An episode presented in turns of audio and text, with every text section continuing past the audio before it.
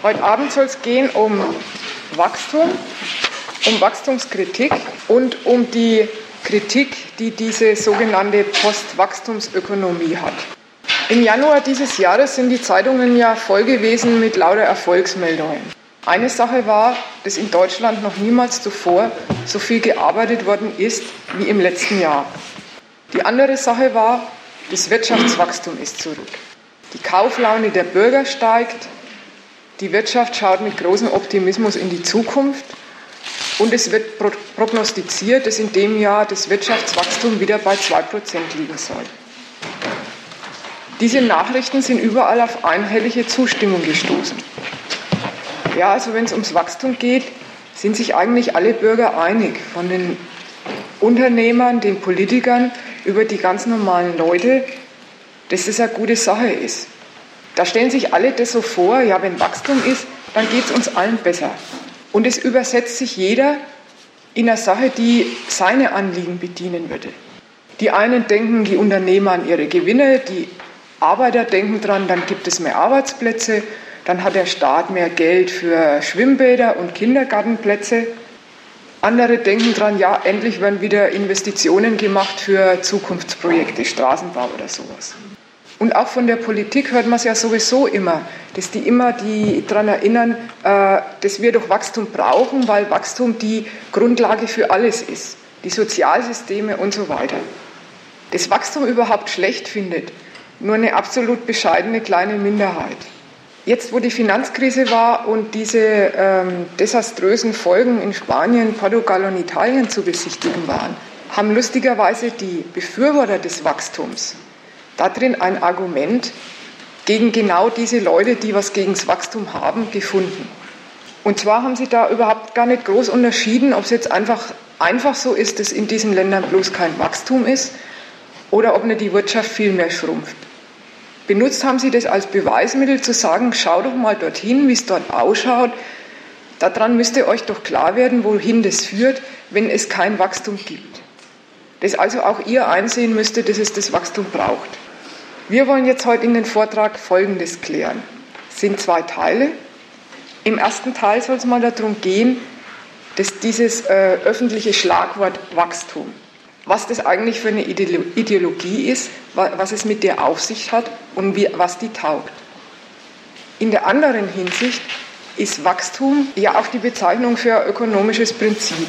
Da wollen wir auch mal klären, was die Sache ist und ein Verhältnis herstellen wie eigentlich Ideologie und Objektivität des Wachstums zusammenpassen. Der zweite Teil des Vortrags geht dann um die Kritiker des Wachstums, um die Theorie, die die haben. Und auch da soll die Frage sein, wie schaut denn das, was die vertreten, im Verhältnis zur Objektivität der Sache und im Verhältnis zur Ideologie aus. Jetzt zum ersten Teil wäre der erste große Punkt die Frage, stimmt es eigentlich, dass das Wachstum so vernünftig ist? Und da beziehe ich mich jetzt mal auf die Punkte, die in der Einleitung schon genannt worden sind, die so fürs Wachstum sprechen sollen. Als erstes mal die Sache mit Spanien. Ja, das soll doch die Sache in Spanien, die soll doch zeigen, da sieht man, wenn die Wirtschaft nur wenige Prozentpunkte schrumpft, dann werden die Arbeitslosen mehr, der Staat hat kein Geld mehr, die ganze Gesellschaft ist fertig. Was sagt es aus? Das will aussagen und behaupten, vom Wachstum ist abhängig, dass der Lebensprozess der Gesellschaft überhaupt funktioniert. Da wird gesagt, wenn es nicht so ist, dass die Wirtschaft immer zu mehr wird, wenn das Wachstum ausbleibt, dann ist nicht einfach ein bisschen mehr oder das Gleiche äh, da von dem, was man hatte, oder es fehlt manches. Nein, da wird gesagt, wenn kein Wachstum herrscht, dann fehlt alles. Dann ist die Katastrophe da, dann ist Krise. Und da möchte ich erstmal noch dazu anmerken, das scheint doch, für was sich alle so stark machen, eine ziemlich fragwürdige Angelegenheit zu sein, wenn es nur eine Alternative gibt. Entweder Wachstum oder das totale Desaster. Eine Erklärung dazu, warum es so ist, dass es Wachstum braucht oder es eine Krise gibt, darauf gehen wir später im Vortrag nochmal ein. Hier sollte das nur der Verweis darauf sein, das ist doch absurd. Der zweite Punkt. Was versteht man unter Wachstum? Ja, da wird immer dran gedacht, wenn Wachstum ist, dann nimmt doch die gesamte wirtschaftliche Leistung zu. Da wächst der Output der Wirtschaft, also das, was rauskommt, was produziert wird. Und das, wenn so ist, ist doch gut. Dann werden doch die Anliegen von uns allen besser bedient. Das muss ich sagen, ist eine äh, vorsichtig ausgedrückt eine fragwürdige Denkweise. Muss man sich mal so überlegen. Wenn was fehlt, egal was es ist, ob es ein Fahrrad ist, ob es eine Wohnung ist, ob es Maschinen in der Fabrik sind, und man würde diesen Bedarf stillen wollen, also diese Anliegen, die danach gieren, dass die befriedigt werden sollen. Ja, was hätte man da zu tun? Da müsste man hergehen und müsste genau diese Liste des Fehlenden abarbeiten und für genau das sorgen, woran ein Mangel besteht. Da wäre es ganz unangemessen und nicht zielführend, wenn man sich das Prinzip setzen würde, da muss alles wachsen, die gesamte Wirtschaft, überall muss der Output größer werden. Ja, was will derjenige, äh, dem die Wohnung fehlt, mit irgendwas anderem, sei es eine Salami oder sonst was. Das interessiert ihn nicht. Wenn es also so ist, das Wachstum an sich das Prinzip ist, ganz allgemein, und wenn auch allseits anerkannt ist, dass nur unter dieser Bedingung die einzelnen speziellen Interessen bedient werden können, dann kann man schon eine schließen. Dass es da jedenfalls nicht darum geht, dass man notleidende Bedürfnisse bedienen will. Jetzt komme ich zum dritten Punkt. Der bezieht sich auch wieder auf die Erfolgsmeldung. Das war ja die allerschönste in diesem Jahr im Januar. Da haben sie sich am allermeisten darüber gefreut, dass noch nie zuvor in der Bundesrepublik so viele Menschen ähm, erwerbstätig tätig waren. Dass noch nie so viel Arbeit angewendet worden ist. Und dazu muss man doch sagen, wenn man sagt, die Gesamtzahl der Arbeitsstunden ist mehr geworden und das ist eine tolle Sache, das ist doch total verrückt. Arbeit soll in dieser Sichtweise Reichtum sein. Arbeit ist doch das Gegenteil von Reichtum. Das ist doch Mühsal. Gut, jetzt kann man natürlich kommen und sagen, ohne Arbeit kann man keine nützlichen Dinge herstellen. Das stimmt natürlich. Wenn man nützliche Sachen haben will, dann muss man für diese arbeiten. Aber da müsste ein ganz anderes Prinzip wieder angelegt werden. Wenn es um Arbeit für nützliche Dinge ginge, dann hätte die Arbeit ihre Maß in der Produktion, in dem, was nötig wäre, um die Sachen herzustellen. Da würde es sich nach den technischen Gegebenheiten richten und es wäre nicht das Prinzip zu sagen, und immer mehr Arbeit, immer mehr Arbeit leisten lassen. Das ist die gute Sache.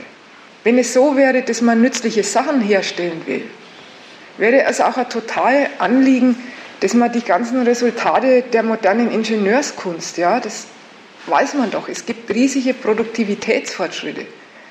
Die Warenproduktion ist total effizient, da kommt total viel raus. Wenn man das dafür benutzen würde, den Leuten das Leben zu erleichtern und die Arbeitsbelastung zu reduzieren. Wenn das Wachstum das Prinzip ist, passiert es genau das Gegenteil.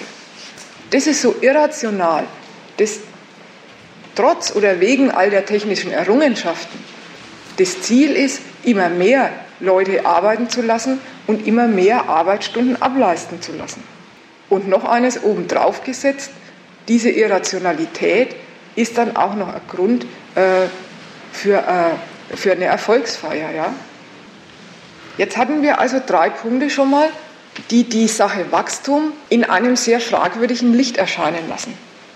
In einem fragwürdigen Licht erscheinen lassen unter der Hinsicht, was doch immer vorstellig gemacht wird, das Wachstum ist gut für uns alle, das bedient allgemeine Anliegen. Die drei Punkte sollten jetzt zeigen, das kann nicht sein. Wenn es darum ginge, dann müsste man sich was anderes zum Zweck setzen.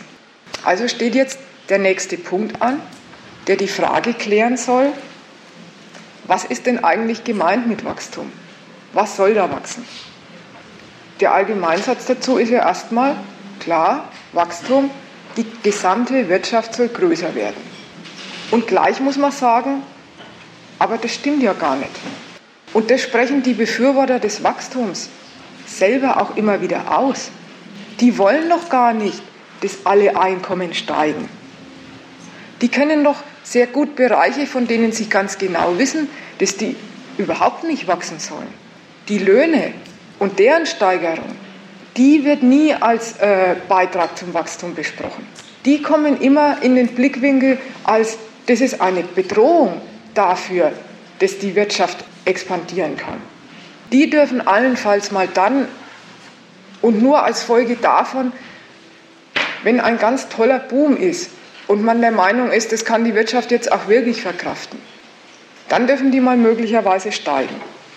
Und die einzigen, die in der Gesellschaft, die sich das überhaupt ins Programm schreiben, das sind die Gewerkschaften. Und da habe ich jetzt mal mit Absicht gesagt, dass die sich das ins Programm schreiben, weil durchsetzen und praktisch werden lassen, tun das auch nicht die Gewerkschaften. Weil die sind nämlich mit der genau derselben gesamtwirtschaftlichen Vernunft unterwegs und stehen auch auf dem Standpunkt, dass unverantwortliche Lohnforderungen nicht gehen, dass Lohnforderungen immer in Maßgabe dessen gestellt werden muss, was funktionell fürs Wachstum ist.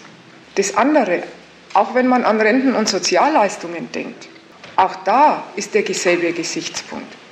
Die soll nicht steigen braucht man auch wieder nur in die Zeitungen zu schauen. Jetzt hat die Regierung, nachdem letztlich zehn Jahre die Verarmung in der Bundesrepublik vorangekommen ist, Sozialleistungen gesunken sind, Rentenniveaus nicht angehoben worden sind trotz Inflation, haben sie sich mal, weil der äh, Wirtschaftsaufschwung so stabil ist, dazu entschlossen, eine Rente äh, nach 45 Jahren Beitragszahlung einzuführen und die Mütterrente. Und was passiert? auf Seiten der Unternehmer ein riesiges Geschrei und auch unter den Politikern selber die Frage, ob das nicht das Wachstum, was wir doch so dringend haben wollen, beschädigt. Das heißt also, damit die Wirtschaft wächst, dürfen diejenigen, die in der Wirtschaft die ganzen Arbeit leisten, dürfen deren Einkommen nicht steigen. Jetzt ist natürlich die Frage, was bleibt denn eigentlich übrig, wenn die Einkommen der Mehrheit nicht unter die Rubrik erfreuliches Wachstum fallen? Übrig bleibt die Wirtschaft minus der Kosten. Also die Wirtschaft abzüglich von all dem, von dem die Mehrheit der Menschen lebt. Und diese Erträge, die Gewinne der Unternehmer, die können dann gar nicht hoch genug sein. Und was ist immer gut oder was ist überhaupt das Mittel für die Gewinne, Gewinne der Unternehmen, für die Rendite? Das ist Arbeit. Immer mehr Arbeit ist genau dafür dienlich.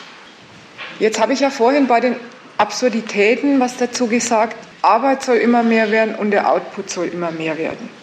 Jetzt wird klar, wie das gemeint ist. Dass es da nämlich darum geht, dass immer mehr fürs Kapital rentable Arbeit benutzt wird. Dass es auch nicht darum geht, dass Gebrauchswerte produziert werden. Auch nicht darum geht, dass man Waren produziert, verkaufbare, sondern darum, dass es, dass es darum geht, dass man gewinnbringende Waren herstellt.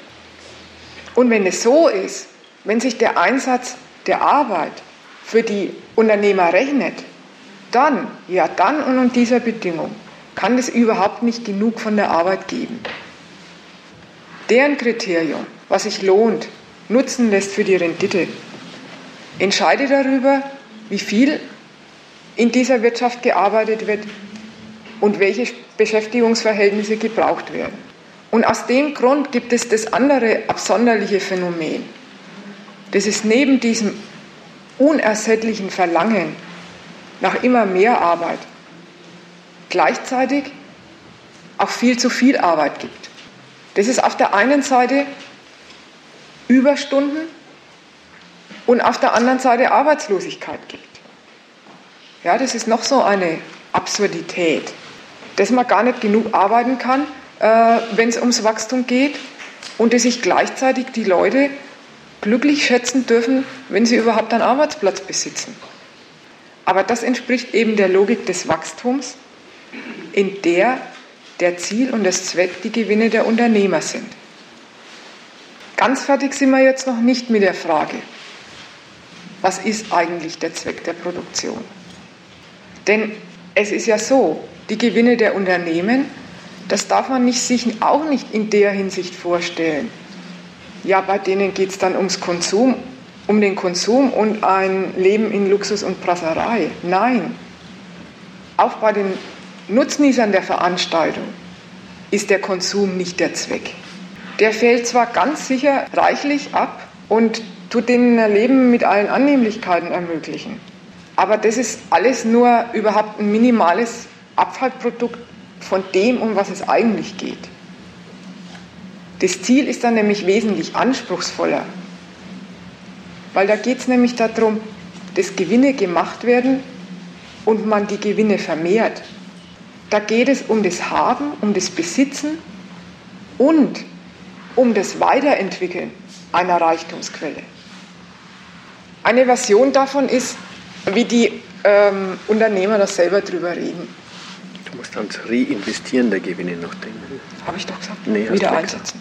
Also das Reinvestieren der Gewinne, wenn ich es jetzt ähm, vergessen habe zu sagen, sollte eigentlich sein, also der Zweck von den Unternehmern ist Gewinne machen, um diese Gewinne wieder einzusetzen, um noch größere Gewinne zu machen.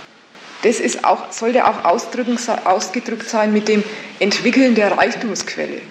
Man ist nicht fertig mit dem Haben und man, mit dem Benutzen, man will die weiter voranbringen. Eine Version, wie genau das zum Ausdruck gebracht wird, ist, wenn die Unternehmer selber darüber reden, über ihre Tätigkeit machen Sie gerne mal in Talkshows oder so. Und da wird ja selber von denen gerne gesagt, äh, dass ihr Vermögen nicht zum Verprassen da ist. Da gehen wir also zur Erkenntnis, bekennen sich dafür, mit Konsum hat es nichts zu tun. Da reden sie immer davon, dass es doch ums Geschäft geht, dass sie doch alles dafür tun, dass ihr Geschäft sich fortentwickelt. Und so geben die subjektiv ihren Zweck Kapital, so kennen die subjektiv ihren Zweck Kapitalakkumulation in der Form, dass sie ihr Vermögen vermehren, dass sie ihr Vermögen verwalten und vermehren. Das ist nämlich der Zweck des Wachstums. Erzielte Gewinne erneut gewinnbringend einsetzen, um den Gewinn zu steigern, sie nützlich zu machen für immer mehr Gewinn. Und dieser, dieses Ziel der Marktwirtschaft, Gewinne reinvestieren, dieser Zweck ist nie fertig. Das ist eine maßlose Angelegenheit. Eine Vermehrung der Kapitalmacht, die kennt kein Ende. Das ist also dann so, dass wenn es darauf ankommt, aus einem Plus ein noch größeres Plus rauszuholen, dass das in dieser Formel vom Wachstum, die doch immer sagt, ähm, die Wirtschaft darf nicht stehen bleiben. Die muss sich immer weiterentwickeln. Das ist da drin ganz angemessen ausgedrückt. Jetzt kann man schon mal ein kleines Resümee ziehen. Aus dem Anfang, den Absurditäten, die dem Wachstum anzumerken sind. Und den zweiten Sachen. Für wen ist eigentlich das Wachstum da? Was darf eigentlich Wachstum, wachsen? folgt was. Dass wenn man eine Ökonomie hat, wo Wachstum das Prinzip ist, dass es da um das Wachstum des Kapitals geht. Was uns vorstellig gemacht wird als das Wachstum, das ist doch unser aller Vorteil. In Wahrheit, wenn wir damit auf was festgelegt, als ob es unser eigenes Wohl sei, was nichts anderes ist als das Partikularinteresse der Unternehmer.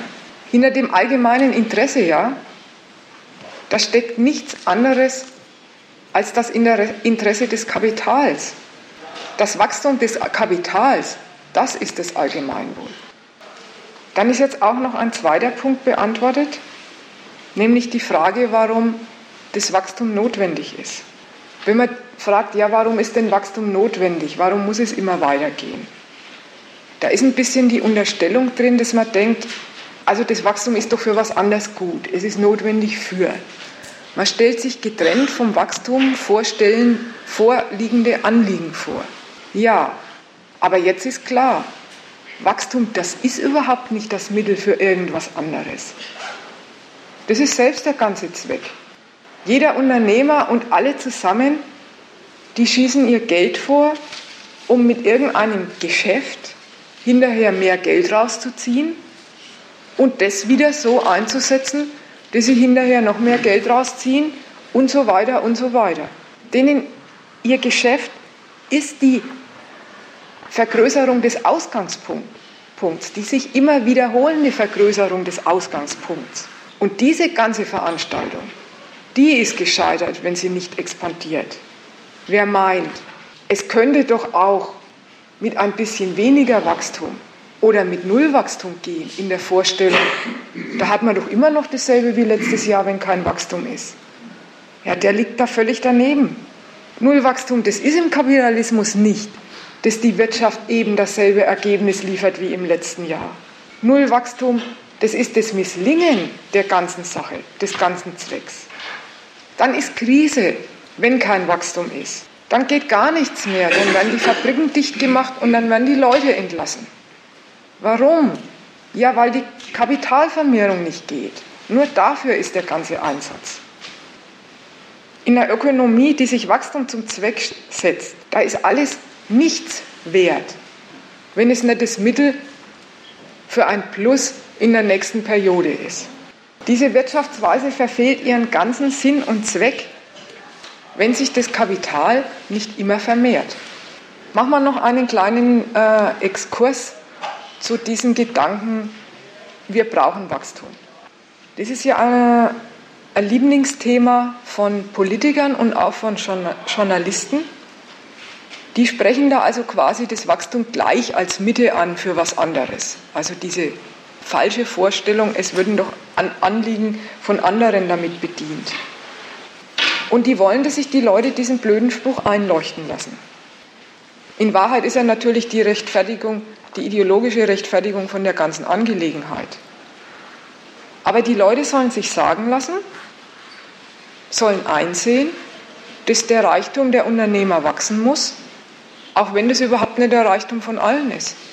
Und es wird erwartet, dass diese Zumutung verfängt. Warum? Ja, weil diese Zumutung die unabdingbare Voraussetzung ist für den Materialismus, auf den die Leute festgelegt sind. Da gibt es auch das schöne Wort von den abhängig Beschäftigten, ja. Das drückt diesen Sachverhalt ganz genau aus. Die abhängig Beschäftigten, das sind die Leute, die ihre Interessen nur dann verfolgen können, wenn sie Unternehmer brauchen und auch bezahlen wollen. Dies, diese Interessen, die sind abhängig von einer Bedingung, nämlich dem Interesse ihrer Gegner. Ihrer Gegner, die sie möglichst knapp bezahlen wollen und möglichst viel Arbeit aus ihnen rausholen wollen. Und wegen dieser eher ärgerlichen Abhängigkeit, ja, sollen die Leute gleich bereit sein, die Interessen von ihren Ausbeutern mit, denen, mit ihren eigenen Interessen zu verwechseln. Eines stimmt aber an der Sache. Und es ist auch eine harte Auskunft. Nämlich im negativen Sinne ist es richtig mit dem Wir brauchen Wachstum. Denn wenn das Wachstum ausbleibt, dann ist eins garantiert. Dann schauen die Interessen von den Leuten ganz schlecht aus. Kommen wir zum nächsten Punkt. Das Wachstum als Anliegen. Wer betreibt eigentlich das? Die Arbeiter sind es ja wohl nicht. Die sind nämlich erstens ja nicht das Subjekt der Wirtschaft und zum anderen doch, sind es doch diejenigen, die das auszuhalten haben und deren Interessen immer bestritten werden. Aber auch die anderen, die Nutznießer der Veranstaltung, die Kapitalisten, auch die machen sich das Wachstum, das allgemeine Wachstum doch gar nicht zum Anliegen. Denen geht es doch um die Vermehrung ihres eigenen Kapitals. Und wo diese Bande unterwegs ist mit diesem Zweck Vermehrung des eigenen Kapitals, da ist ein Hauen und Stechen. Da ist es Erfolg, wenn andere Kapitalisten kaputt gehen, weil das den eigenen Erfolg befördert. Weil die sich doch auf dem Markt begegnen und darum konkurrieren, dass sie Gewinne auf sich ziehen und dass sie Gewinne anderen abjagen. Unter den Bedingungen des Unternehmer über die Arbeit gebieten, ist es doch nicht so, dass sich die Ergebnisse der Produktion zu einem schönen Haufen Reichtum addieren. Ja, da kommt der Geschäftserfolg von, vom einen dem anderen in die Quere. Also die erzielen ihren Erfolg immer auf die Kosten ihrer Klassenbrüder. Das Wachstum als Anliegen, das verfolgt der Staat. Der Staat ist das Subjekt, das hinter dem Prinzip Wachstum steht. Der hat die Wirtschaftstätigkeit als Gesamtes im Auge. Der zieht die Bilanz, der addiert das Plus und das Minus und das aber nicht in der Hinsicht, dass er darauf aufpassen würde, dass es keine Niederlagen gibt. Die sind egal, einzelne Niederlagen. Worauf es ihm ankommt oder was wichtig ist, dass insgesamt bei der wirtschaftlichen Tätigkeit ein Plus sich ergibt. Weil wenn insgesamt mehr verdient wird, dann wachsen die Steuerzahlungen, die von den Unternehmern und auch die von den Arbeitern, wenn es mehr Arbeitsplätze gibt. Der Staat partizipiert an den Erfolgen der privaten Geschäftstätigkeit. Und deren steigende Erträge, die sichern die finanzielle Potenz des Staates und bauen sie aus. Der Staat ist es, der sich zum Subjekt des Kapitalwachstums macht, um seine Finanzmacht zu stärken. Der Staat setzt sich das Wachstum zum Zweck und er setzt die Bedingungen für die allgemeine Geschäftstätigkeit, damit genau dieser Zweck aufgeht, er erfüllt wird. Damit setzt er die Bedingungen für seine ganze Gesellschaft. Erstmal für alle. Aber darin stecken natürlich bedeutende Unterschiede für die zwei Klassen. Bei den Lieblingsbürgern, den Unternehmern, da ist es so, dass der Staat darauf setzt und von ihnen erwartet, dass die ganz mit der Beförderung ihrer eigenen Interessen, dass die sich ganz dafür einsetzen. Weil das so ist, wenn die Kapitalisten ihr Vermögen vermehren, dann sieht sich der Staat gut bedient. Weil ja deren Akkumulationstrieb überhaupt die beste Bedingung ist für die sprudelnden Staatseinnahmen. Bei den Lieblingsbürgern also, da ist es so, dass das private Geschäftsinteresse und das staatliche Postulat Wachstum in der schönsten Übereinstimmung vorliegen. Für die Kapitalisten fällt Neigung und nationale Pflicht in eins. Bei den Arbeitern ist es anders. Wenn die Politik immer davon redet, dass jeder an seiner Stelle das Seine fürs Gemeinschaftswerk zu leisten hat, dann ist doch klar, was das für die Arbeiter bedeutet. Die Arbeiter, die haben sich für den Dienst an der Kapitalvermehrung herzugeben. Der Staat klemmt sich dahinter und sorgt dafür, dass die Arbeit auch rentabel ist fürs Kapital. Da kann man an die ganzen gesetzmäßigen äh, Gesetzgebungen zum Gewerkschaftsrecht, zur Tarifautonomie Autonomie denken. Da kann man an die ganzen Regelungen des Sozialstaats denken, wo ein Kriterium immer ist, dass das Kapital nicht so sehr geschädigt wird. Diese ganzen Regelungen. Von den Proleten wird erwartet, dass sie sich für das Wachstum nützlich machen und dass sie ihre Interessen danach ausrichten, inwiefern vom Kapitalwachstum was für sie übrig bleibt. Das ist die harte Wahrheit, dass das Wachstum für uns alle da, ist. Die Mehrheit hat sich unterzuordnen und die Interessen der Mehrheit, die hängen in einem rein negativen Sinn vom Wachstum ab. Von der Mehrheit wird verlangt, dass die Interessen hinter der Pflicht zurückzustehen haben. Pflicht ist in diesem Fall Nützlichkeit fürs Kapital. Die Mehrheit, die muss sich haftbar machen lassen für einen Erfolg, der garantiert auf ihre Kosten geht. Ich bin jetzt mit dem ersten Teil fertig. Jetzt wäre also dann Zeit für Diskussion. Also für Diskussion oder wenn irgendwas nicht verstanden worden ist, dann kann auch nachgefragt werden. Was mir nicht ganz klar ist bei dem Vortrag von der Seite der Unternehmer, es hieß ja, es muss immer wachsen. So, weil die, jetzt mal einzelnen Unternehmer, die wollen immer mehr. Das heißt, das, das ist, ist in ihrem Interesse, dass es steigt. Nebenbei kam mal das Argument vor, äh, na, die müssen auch, weil wenn sie das nicht tun, dann sind sie sozusagen dem Untergang geweiht, weil durch die Kollegen aus der, aus der Branche ihnen das Wasser abgraben.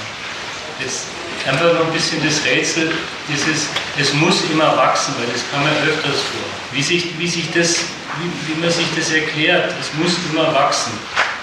Dem, weil sonst, sonst bleibt es irgendwie bei dem Argument hängen, die wollen halt immer mehr. Das ist mir schon klar, die wollen mehr.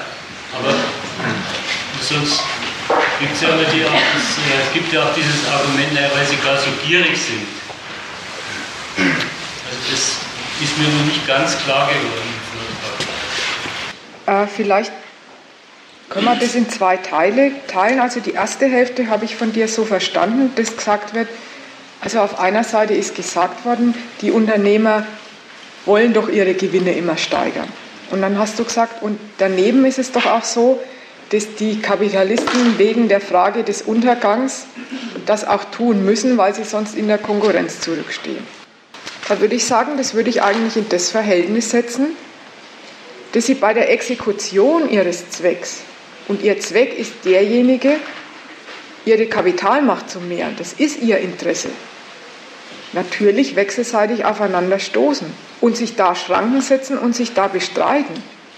In dem Sinn setzen die sich natürlich in den Sachzwang, an dem sie sich abarbeiten müssen. Aber der ist schon so zu verstehen, dass, ich, dass sie, der ist schon so zu verstehen, dass das ein Sachzwang ist, der sich aus ihrem Interesse der Kapitalvermehrung ergibt. Aber das ist ja, sollte ja gar nicht bestritten werden, ja? Sondern es war doch dieser der Gedanke, also auch, finde ich auch, das Argument der Konkurrenz würde ja erstmal beschreiben, wir müssen halt schauen, dass sie sich halten gegen die anderen. Also dass, dass ja nicht sie zugrunde geht oder sie verlieren, sondern der andere verliert. Aber die Frage nach dem, äh, worin besteht eigentlich das Wachsen müssen, ja? Außer dass es das Interesse des Kapitalisten ist, dass er halt wächst. Ja? Und mit dem Müssen ist doch ein bisschen mehr behauptet, als dass es das Interesse ist.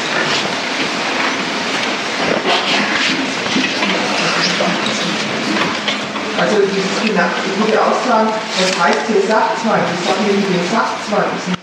Ich bin jetzt insofern ein bisschen irritiert, dass ich eigentlich in dem Vortrag überhaupt nicht über einen Sachzwang des Kapitals reden wollte. Ich bin vorhin auf die Konkurrenz zwischen den Kapitalisten gekommen unter dem Gesichtspunkt bei der Exekution ihres Interesses. Kümmern Sie sich darum, dass Sie Ihr privates Vermögen vermehren, dass sich diese dass sich die nicht das Wachstum des Allgemeinen zum Anliegen machen.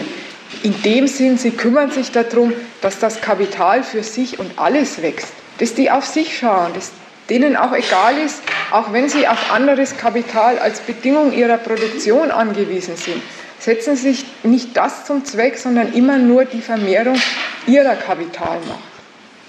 Und deshalb ist es eine Konkurrenz. Und deshalb ist es auch nicht das Kapital des Subjektes Wachstums. Hin als Subjekt des Wachstums taucht nur der Staat auf. Das mit dem Investieren des Kapitals kann aber auch ein Risiko für einen Unternehmer sein. Was? Also damit gar nicht sagen, privates Kapital erhöht, sondern durch die Investition sogar, falls er, falls er einen Fehler dabei macht, das Risiko seines, seines Bankrotts eingeht ganz so, ganz so eindeutig ist das nicht immer. Ne? Das ist auch ein Risiko dabei, die, die Unternehmer was investiert. Okay, da war doch die, die Mail. Meiner Sicht ist eigentlich das entscheidende Wort schon ein paar Mal gefallen, ja. viel zu klein ausgefallen. Es geht um Macht. Es geht um Macht. Was kann ich tun, wenn ich viel Geld habe? Ich kann bestimmen, wohin gegangen wird. Ich kann mir die Leute kaufen, wenn sie abhängig sind. Also übt Macht aus. Darum geht es im Prinzip. Es geht nicht darum, das Geld als solches anzuholen, sondern als Werkzeug, als Mittel, um Dinge zu bewegen. Es geht um die Macht. Darum geht es. Ja, das ist schon sehr psychologisch aufgefasst, weil äh, immerhin gibt es ja Geld dafür, wenn man die Macht erfolgreich ausübt. Immerhin äh, geht es in der Wirtschaft um die Produktion und die Verteilung des materiellen Reichtums. Und da gibt es Positionen, die sind mit Macht ausgestattet, meinetwegen der Manager, andere, die haben gar keine oder ganz wenig, egal, aber die Macht wird benutzt, um sich den Prozess der materiellen Reichtumsproduktion nützlich zu machen.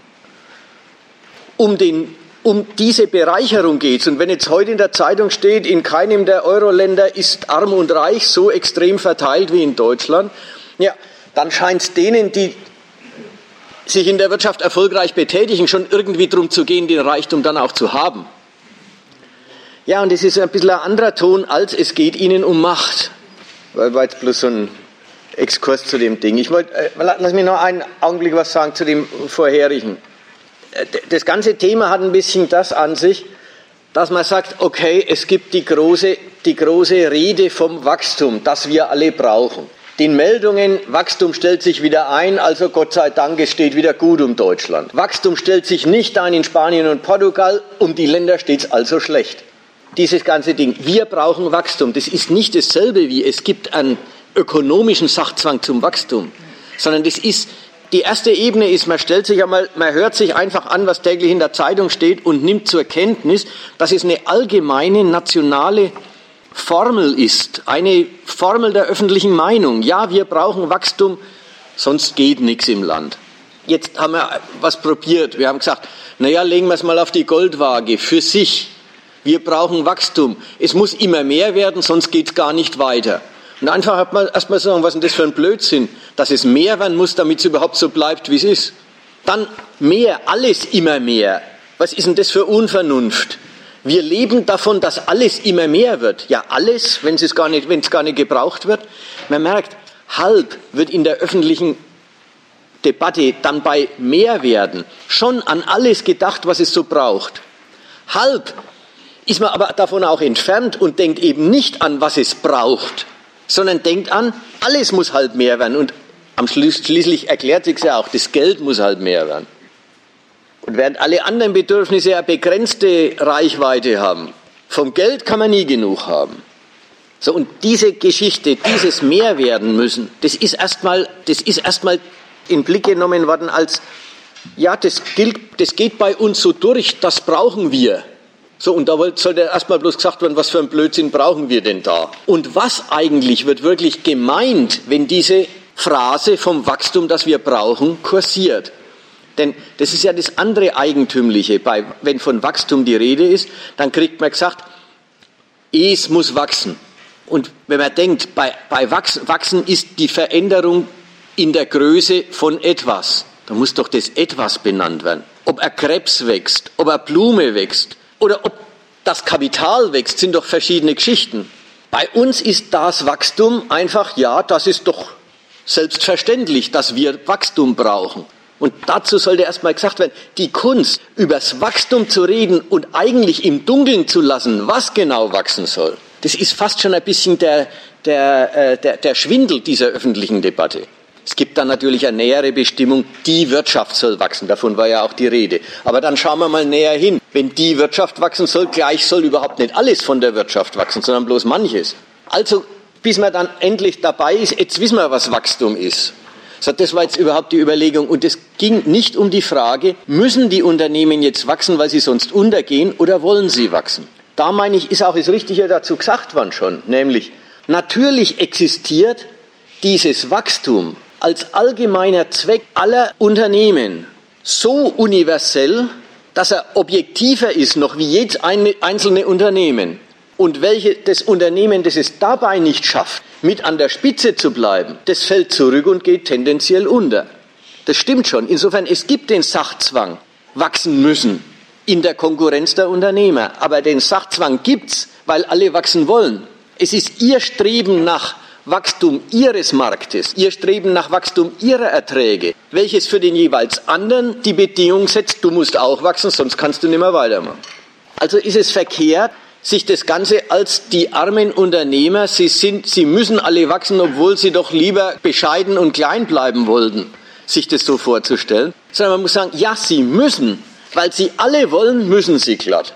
So, jetzt bin ich fertig. Das waren die zwei Klarstellungen, die ich da machen wollte. Ich weiß nicht, ob das, äh, ob das äh, genug auflöst. Jetzt haben wir die zwei Wortmeldungen da, eine und die da hinten. Ähm Also meine Frage geht ein bisschen weiter zurück noch jetzt äh, von, von Ihrem Part, äh, von Ihrer Beantwortung der Frage. Es ging um die Thematik äh, Wachstum und äh, äh, Armuts- oder Reichtumsverteilung, wo Sie eben gesagt haben, ja quasi Unternehmen kann man das Kapital zu, ähm, zugestehen und äh, den armen Angestellten kann man äh, im Endeffekt die Armut oder das Dahintunkel dazu gestehen. Ähm, es ist eigentlich so, dass ähm, wir haben jetzt gestern erst wieder neue Zahlen bekommen, dass irgendwie ein Prozent der Deutschen äh, äh, über 817.000 Euro Vermögen haben und dann haben wir eine Gruppe mit 10 Prozent, die über 217.000 liegen.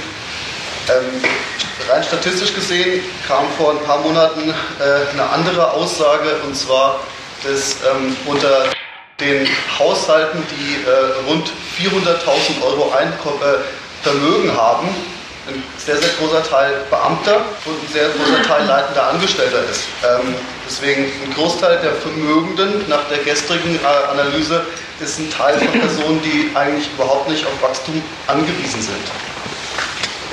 Wohingegen ein sehr, sehr großer Teil der Armen unter der gestrigen Statistik ähm, ein Großteil von Unternehmern gedeckt werden, die eben durchaus trotz Selbstständigkeit und trotz Unternehmertums äh, unterhalb der Armutsgrenze leben. Und ähm, also ich bin da immer so ein bisschen vorsichtig, wenn es heißt, äh, die sind so und die sind so.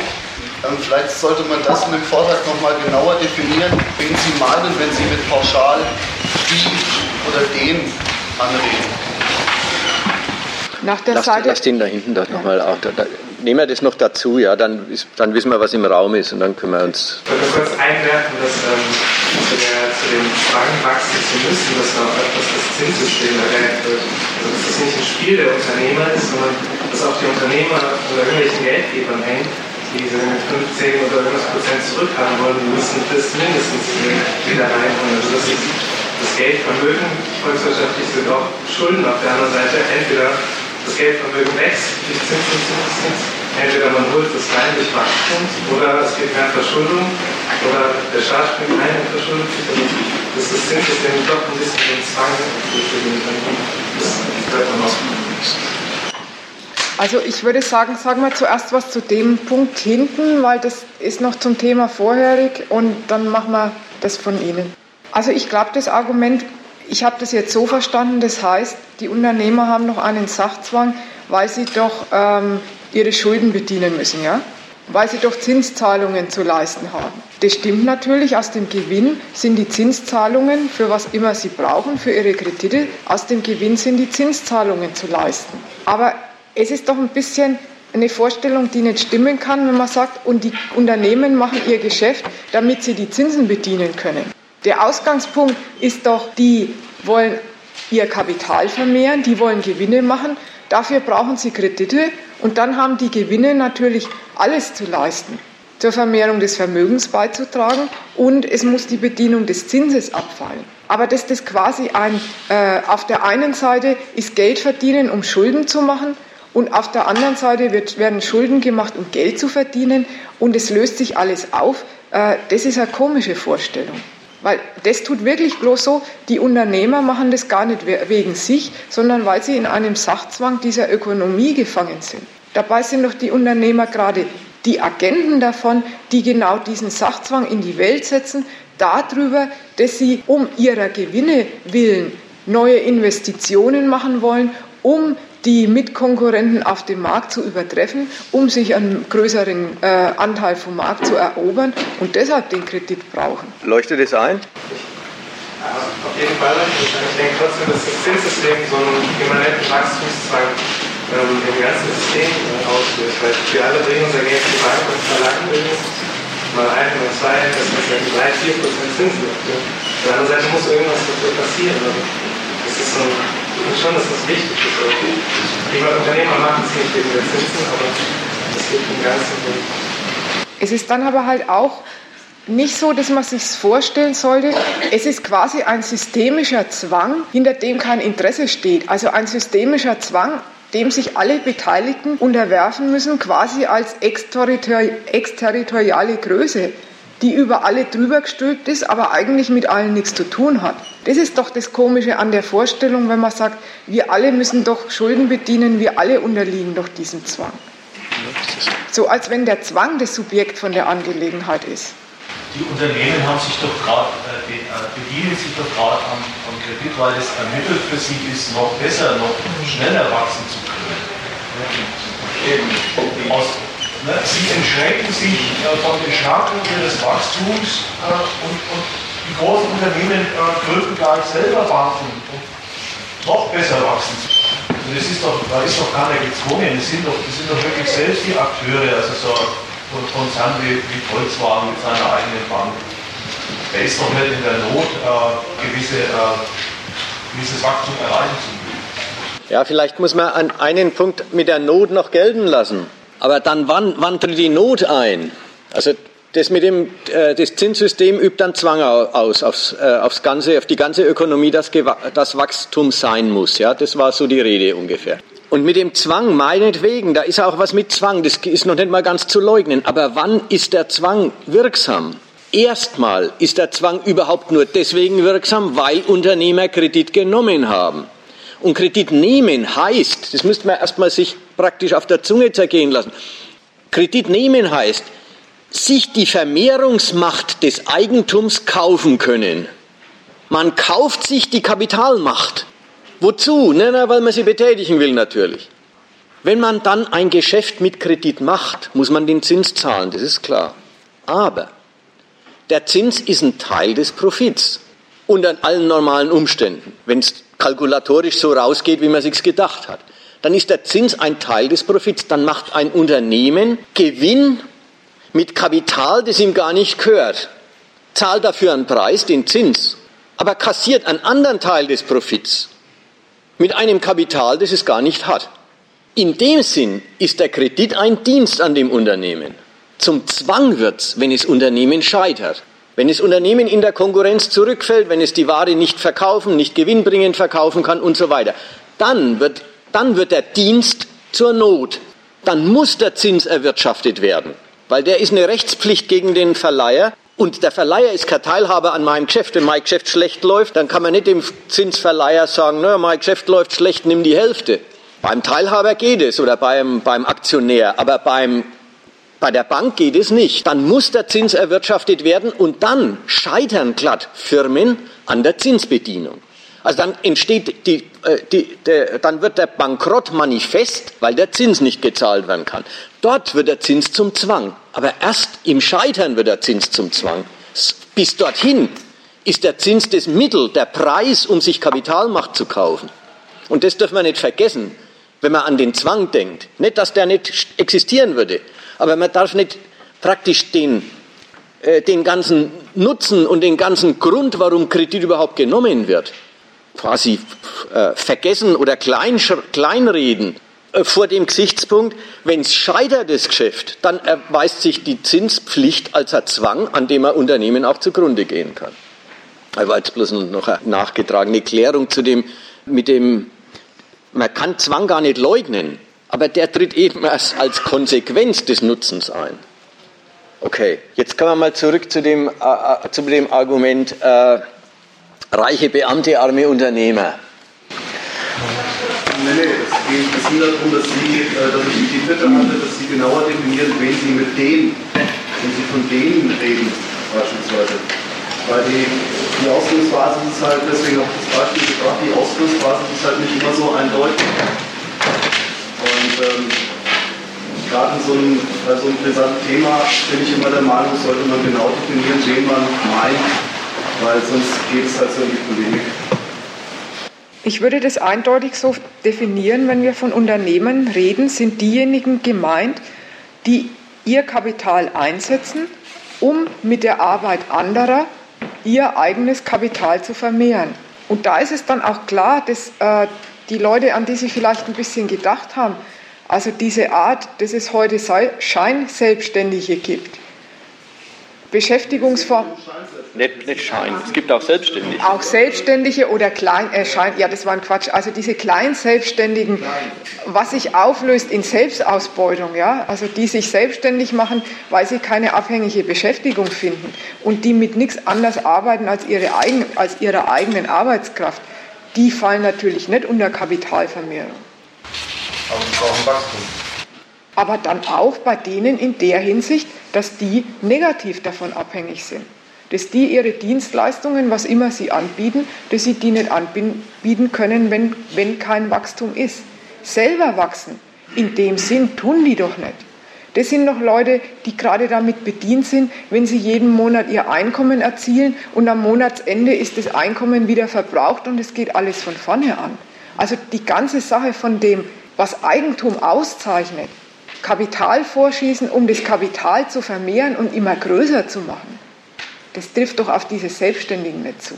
Aber ich möchte schon darauf bestehen, dass, dass die Beamten sehr wohl vom Staat, äh, vom, vom, äh, vom äh, Kapitalwachstum abhängig gemacht worden sind. Es wird auch gerade in Griechenland vorexerziert oder wurde vorexerziert, wie die ganzen Beamtengehälter dort äh, äh, halbiert worden sind, weil der Staat äh, auf dem Standpunkt des Wachstums steht, am, am Weltmarkt äh, um, um, äh, um äh, Wachstum und Kapital konkurrieren will.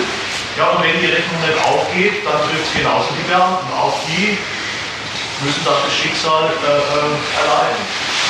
Der Staat.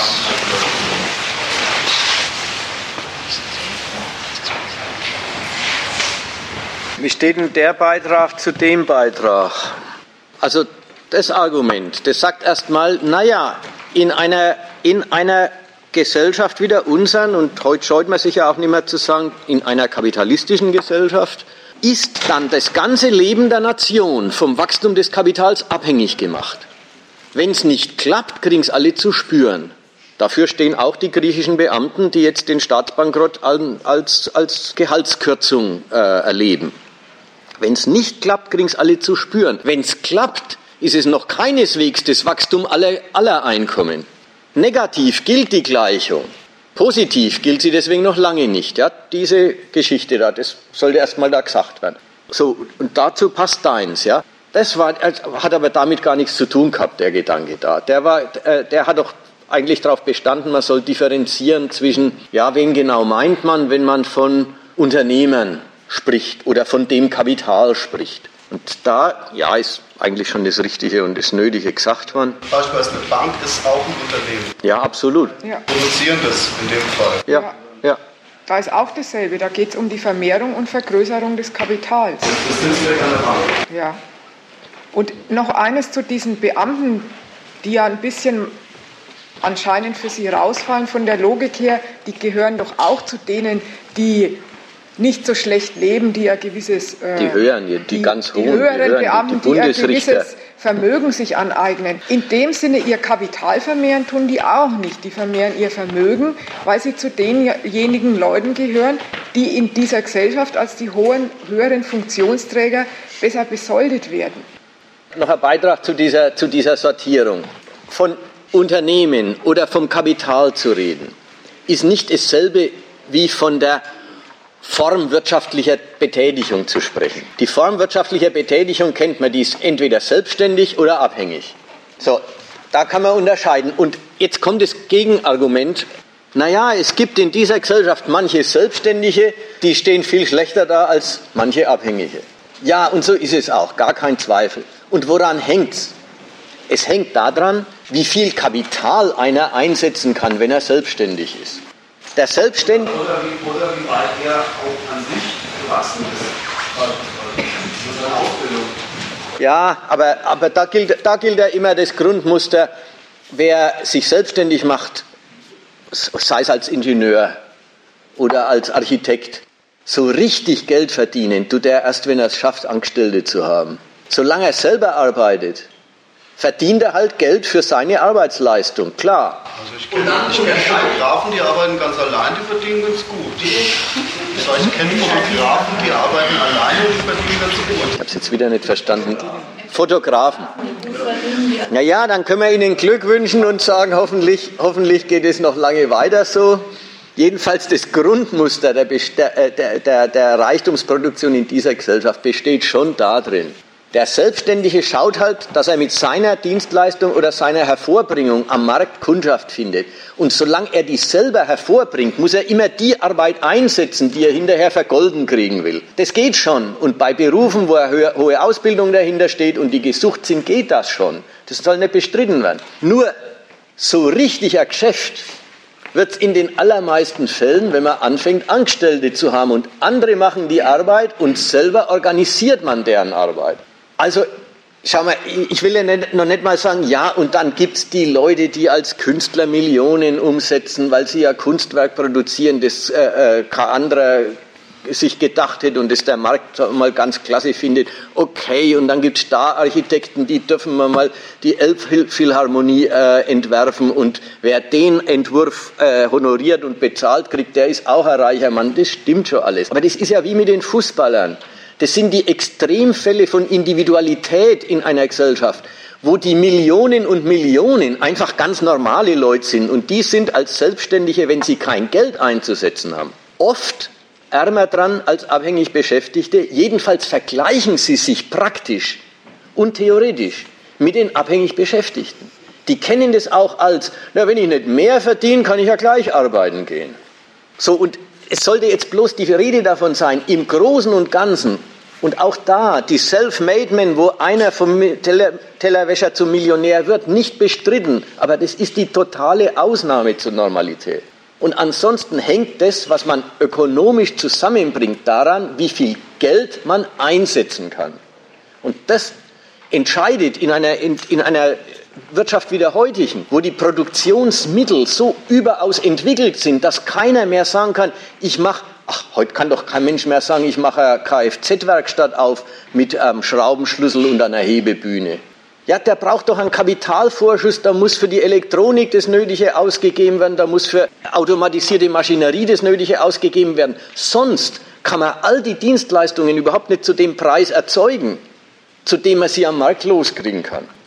Also soll jetzt heißen, man muss Kapital einsetzen können. Das ist das große Gesetz der Ökonomie. Alle Ausnahmen sind unbestritten, aber sie sind Ausnahmen.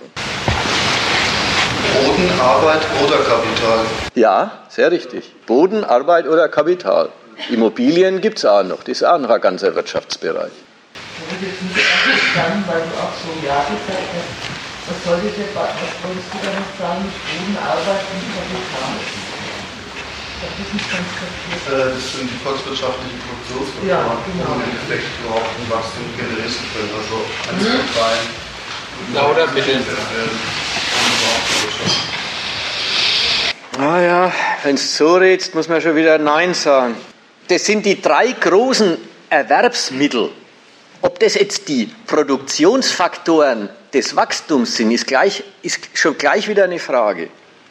Ob der Boden im ernst ein Beitrag zum materiellen Reichtum der Gesellschaft ist. Stehst die, die Gewalt, die um irgendwas an Zaun rumzieht und sagt, das gehört mir, da darf keiner drauf, wenn ich es nicht erlaubt. Was trägt er eigentlich dazu bei, dass der Reichtum zunimmt? Ja, er lässt die anderen drauf, die dann den Reichtum erzeugen. Aber sonst trägt er gar nichts bei. Der Immobilienmann, der Grundbesitzer, der Boden. Vielleicht hat er mal gebaut. Hat er es mal gebaut seinen Händen Arbeit. Erstmal musst du bedenken, für Grund wird bezahlt, ganz unabhängig davon, ob er bebaut ist. Bebauter Grund wirft vielleicht mehr ab als unbebauter. Aber auch unbebauter wirft was ab. Und was, wofür wirft eigentlich der was ab? Aber wie gesagt, das ist ja in vier Wochen. Das ist ja das Thema Miet, Mieten und. Ah nein, das, das ist am 11, dieses Thema ist am 11. März. Ich wollte noch fragen, wie es im zweiten Teil weitergeht. Was, was ist da das Thema, die Thematik? Was wird da erläutert? Da wird erläutert, dass das Wachstum ja nun oder die Parole, dieses Stichwort, alles dreht sich um Wachstum, Wachstum, wir brauchen Wachstum, auch meinetwegen der Ton, Wachstum ist eine Notwendigkeit in unserer Wirtschaft. Alle diese Varianten. Das findet seit der Finanzkrise auch mehr als vorher schon gewisse Kritiker, eben die Anhänger der Postwachstumsökonomie, Ökonomie nach dem Wachstum. Und wie kritisieren die das Ganze? Also die, wie die das kritisieren, das soll erstmal betrachtet und dann gesagt werden, die kritisieren das aber ziemlich schlecht. Das ist jetzt der zweite Teil. Also unsere Kritik am Wachstum, die haben wir ja jetzt kenntlich gemacht. Jetzt wenden wir uns eben diesen anderen zu. Und da will ich mal mit einem Punkt anfangen. Also ich will dazu drei Behauptungen machen. Dass ich nämlich einmal sagen will, die Frage, was haben die am Wachstum zu kritisieren? Und dass man da feststellen kann, dass Sachen, die die kritisieren, dass ich die nicht für kritikwürdig halte. Und die zweite Frage, die dann noch geklärt werden soll, ist das, ob Sie mit Ihrer Kritik, Sie sind ja Wachstumskritiker, ob Sie damit eigentlich die Sache treffen. Mit dem ersten fange ich jetzt mal an.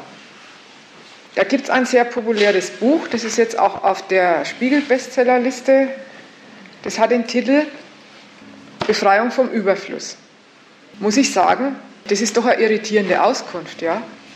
Wieso ist es eigentlich so, dass man hergehen muss und muss die Menschheit vom Überfluss befreien? Seit wann ist ein Überfluss eine Geisel der Menschheit? Das ist doch eher eine Vorstellung äh, fast schon vom Paradies, ja? Wenn alle Wünsche erfüllt werden und es immer mehr von allen gibt, wer ist doch eine gute Sache? Warum soll man sich davon eigentlich befreien? Dazu will ich noch ein zweites Zitat vorlesen. Das ist jetzt von einem anderen populären Vertreter von dem Tim Jackson. Der sagt Folgendes. Zugegeben, unsere Möglichkeiten zu gedeihen nehmen rapide ab, verfügen wir nicht über ausreichend Nahrung und Obdach. Grund genug, um laut und deutlich für steigende Einkommen in den ärmeren Ländern einzutreten. In den hochentwickelten Volkswirtschaften sind wir, von gewissen üblen Ungleichheiten abgesehen, darüber jedoch weit hinaus. Die materiellen Bedürfnisse sind umfassend gedeckt, die verfügbaren Einkommen werden zunehmend anderen Zwecken gewidmet. Der Freizeit, der gesellschaftlichen Interaktion, dem Erleben und Erfahren, unsere Lust auf materiellen Konsum ist dadurch aber offensichtlich nicht kleiner geworden. Also dieser Mann steht auch sehr kritisch zu der, zur Bedienung von den materiellen Interessen. Eines immerhin, ja, also Grundbedürfnisse, Essen und ähm, ein Dach über dem Kopf, das hält er schon nötig, für nötig. Und vielleicht auch noch irgendwas mehr. Aber bei uns jedenfalls in den Industrieländern meint der, dass wir den Punkt, wo die Menschen angemessen mit Materiellen versorgt sind, bei Weitem überschritten ist. Da wird zum einen ein ziemlich positives Bild unserer Gesellschaft gezeichnet. Wir haben immer mehr und wir bekommen immer mehr, ist die Vorstellung. Jetzt sehen wir mal ganz davon ab, ob das eigentlich stimmt, ja.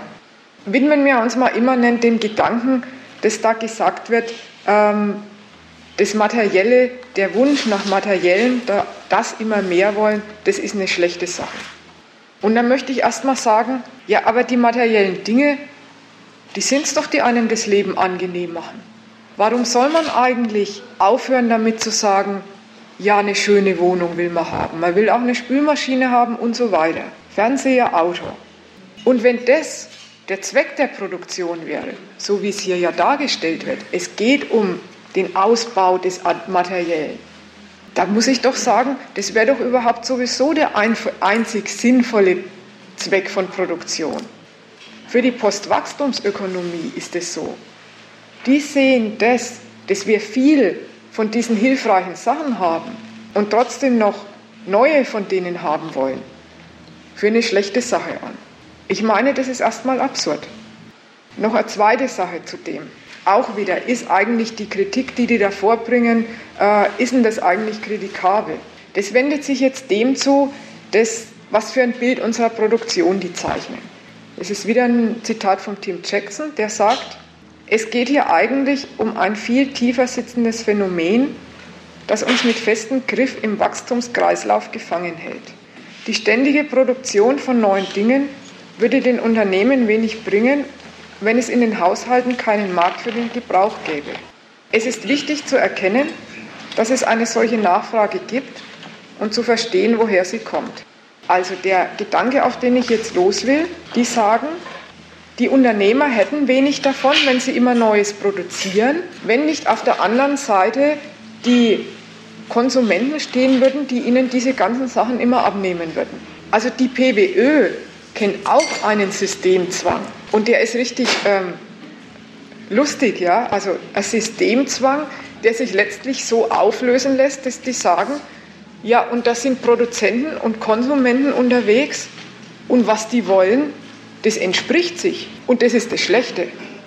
Ja, jetzt muss man doch mal sagen, ja, wenn es denn so wäre, dass sich die Verbraucher und die Unternehmer so symbiotisch ergänzen, dass die einen bloß ihre Produkte an den Mann bringen wollen und die anderen die Produkte alle haben wollen. Ja, dann wäre doch alles bestens. Dann ist auf der einen Seite ein Gewinn gemacht und die Produktion geht weiter und auf der anderen Seite hätten die Kunden genau das, was sie brauchen. Und wenn es so wäre, dass die sich auch noch wechselseitig in diesem gegenseitigen Produzieren und Konsumieren immer anfeuern würden, ja, auch dann käme doch höchstens was Erfreuliches raus. Nämlich lauter nützliche Sachen für alle Leute. Die Postwachstumsökonomie steht auf dem Standpunkt, dass dieses Verhältnis nicht gut ist. Warum? Weil die nämlich sagen, man würde immer mehr wollen von allen. Die unterstreichen das und sagen, und es ist doch nicht gut, da geht es doch ein, um ein immer mehr und das ist das Problem. Ein Einwand dagegen. Also die Produktion vorgestellt als ein Produzieren für den Konsumenten, die konsumieren. Und dann das aufgemachte Problem, da drin würde stecken, dass das Bedürfnis kein Maß und Ziel mehr kennen würde, dass es einfach in einem immer mehr in sich in einer Spirale des Wachstums ergehen würde. Das kann nicht sein. Wenn es tatsächlich ums Materielle ginge, um ein sinnvolles Begehren, um die Herstellung von Gebrauchswerten, dann gäbe es diese Sorge nicht. Denn das Bedürfnis nach Gebrauchswerten, das hat auch ein Maß in sich. Das ist auf spezielle Sachen ausgerichtet, die man haben will. Nach bestimmter Menge und vorgegebener Qualität. Und da ist es auch nicht einfach so, dass man immer mehr haben will. Weil wenn es nämlich um die Befriedigung von Bedürfnissen ginge, dann würde man sich doch in der Produktion die Frage stellen, wie es denn überhaupt mit dem Verhältnis von Aufwand und Ertrag ausschaut. Da würde doch die Frage dazugehören, ja und die Gebrauchswerte, die, die, die wir haben wollen, wie viel muss man denn eigentlich dafür arbeiten? Und einfach ein immer mehr, wenn es für einen selber ist, zum allgemeinen Wohlergehen, das kann doch nicht dazu führen, dass alle immer mehr arbeiten wollen und immer mehr und mehr produzieren wollen weil doch da die eigene Mühsal mit inbegriffen ist. Da ist es nämlich so, dass man mit dem immer mehr Produzieren aufhören würde, wenn einem die Arbeit zu viel erscheint, die man dafür aufbringen muss. Zum zweiten großen Punkt.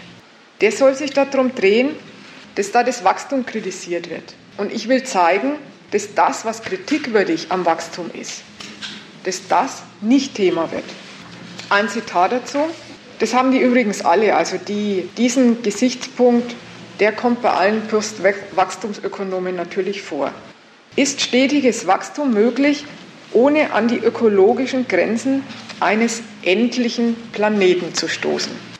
Also die haben eine Schranke ausgemacht, die sich mit einem immer mehr von uns allen nicht vertragen soll. Die Endlichkeit des Planeten. Dazu mal das Erste. Endlichkeit dieses Argumentes ist überhaupt kein Einwand. Endlichkeit ist nämlich ein Totalargument.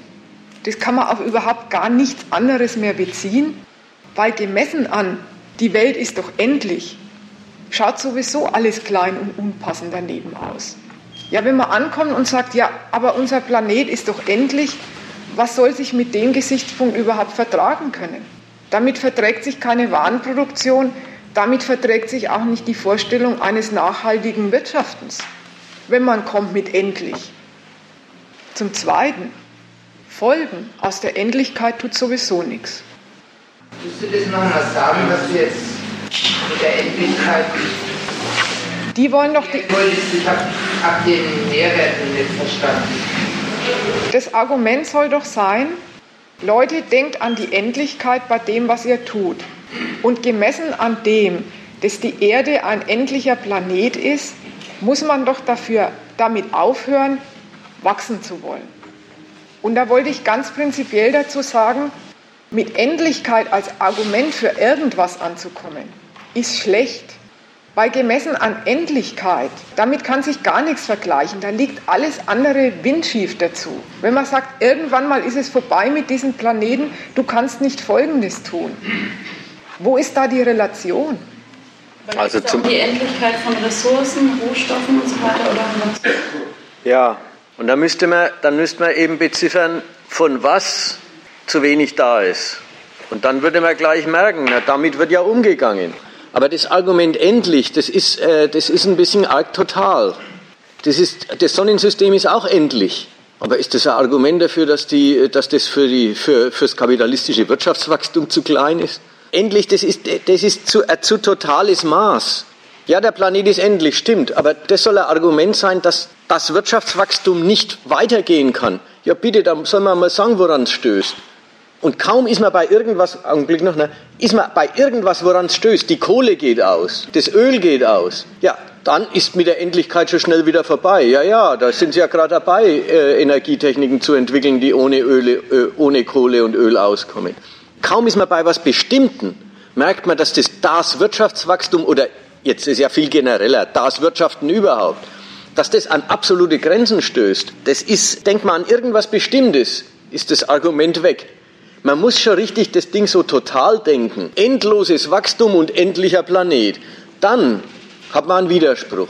Aber bei jedem bestimmten Inhalt ist das Absolute dieser Grenze sofort wieder weg.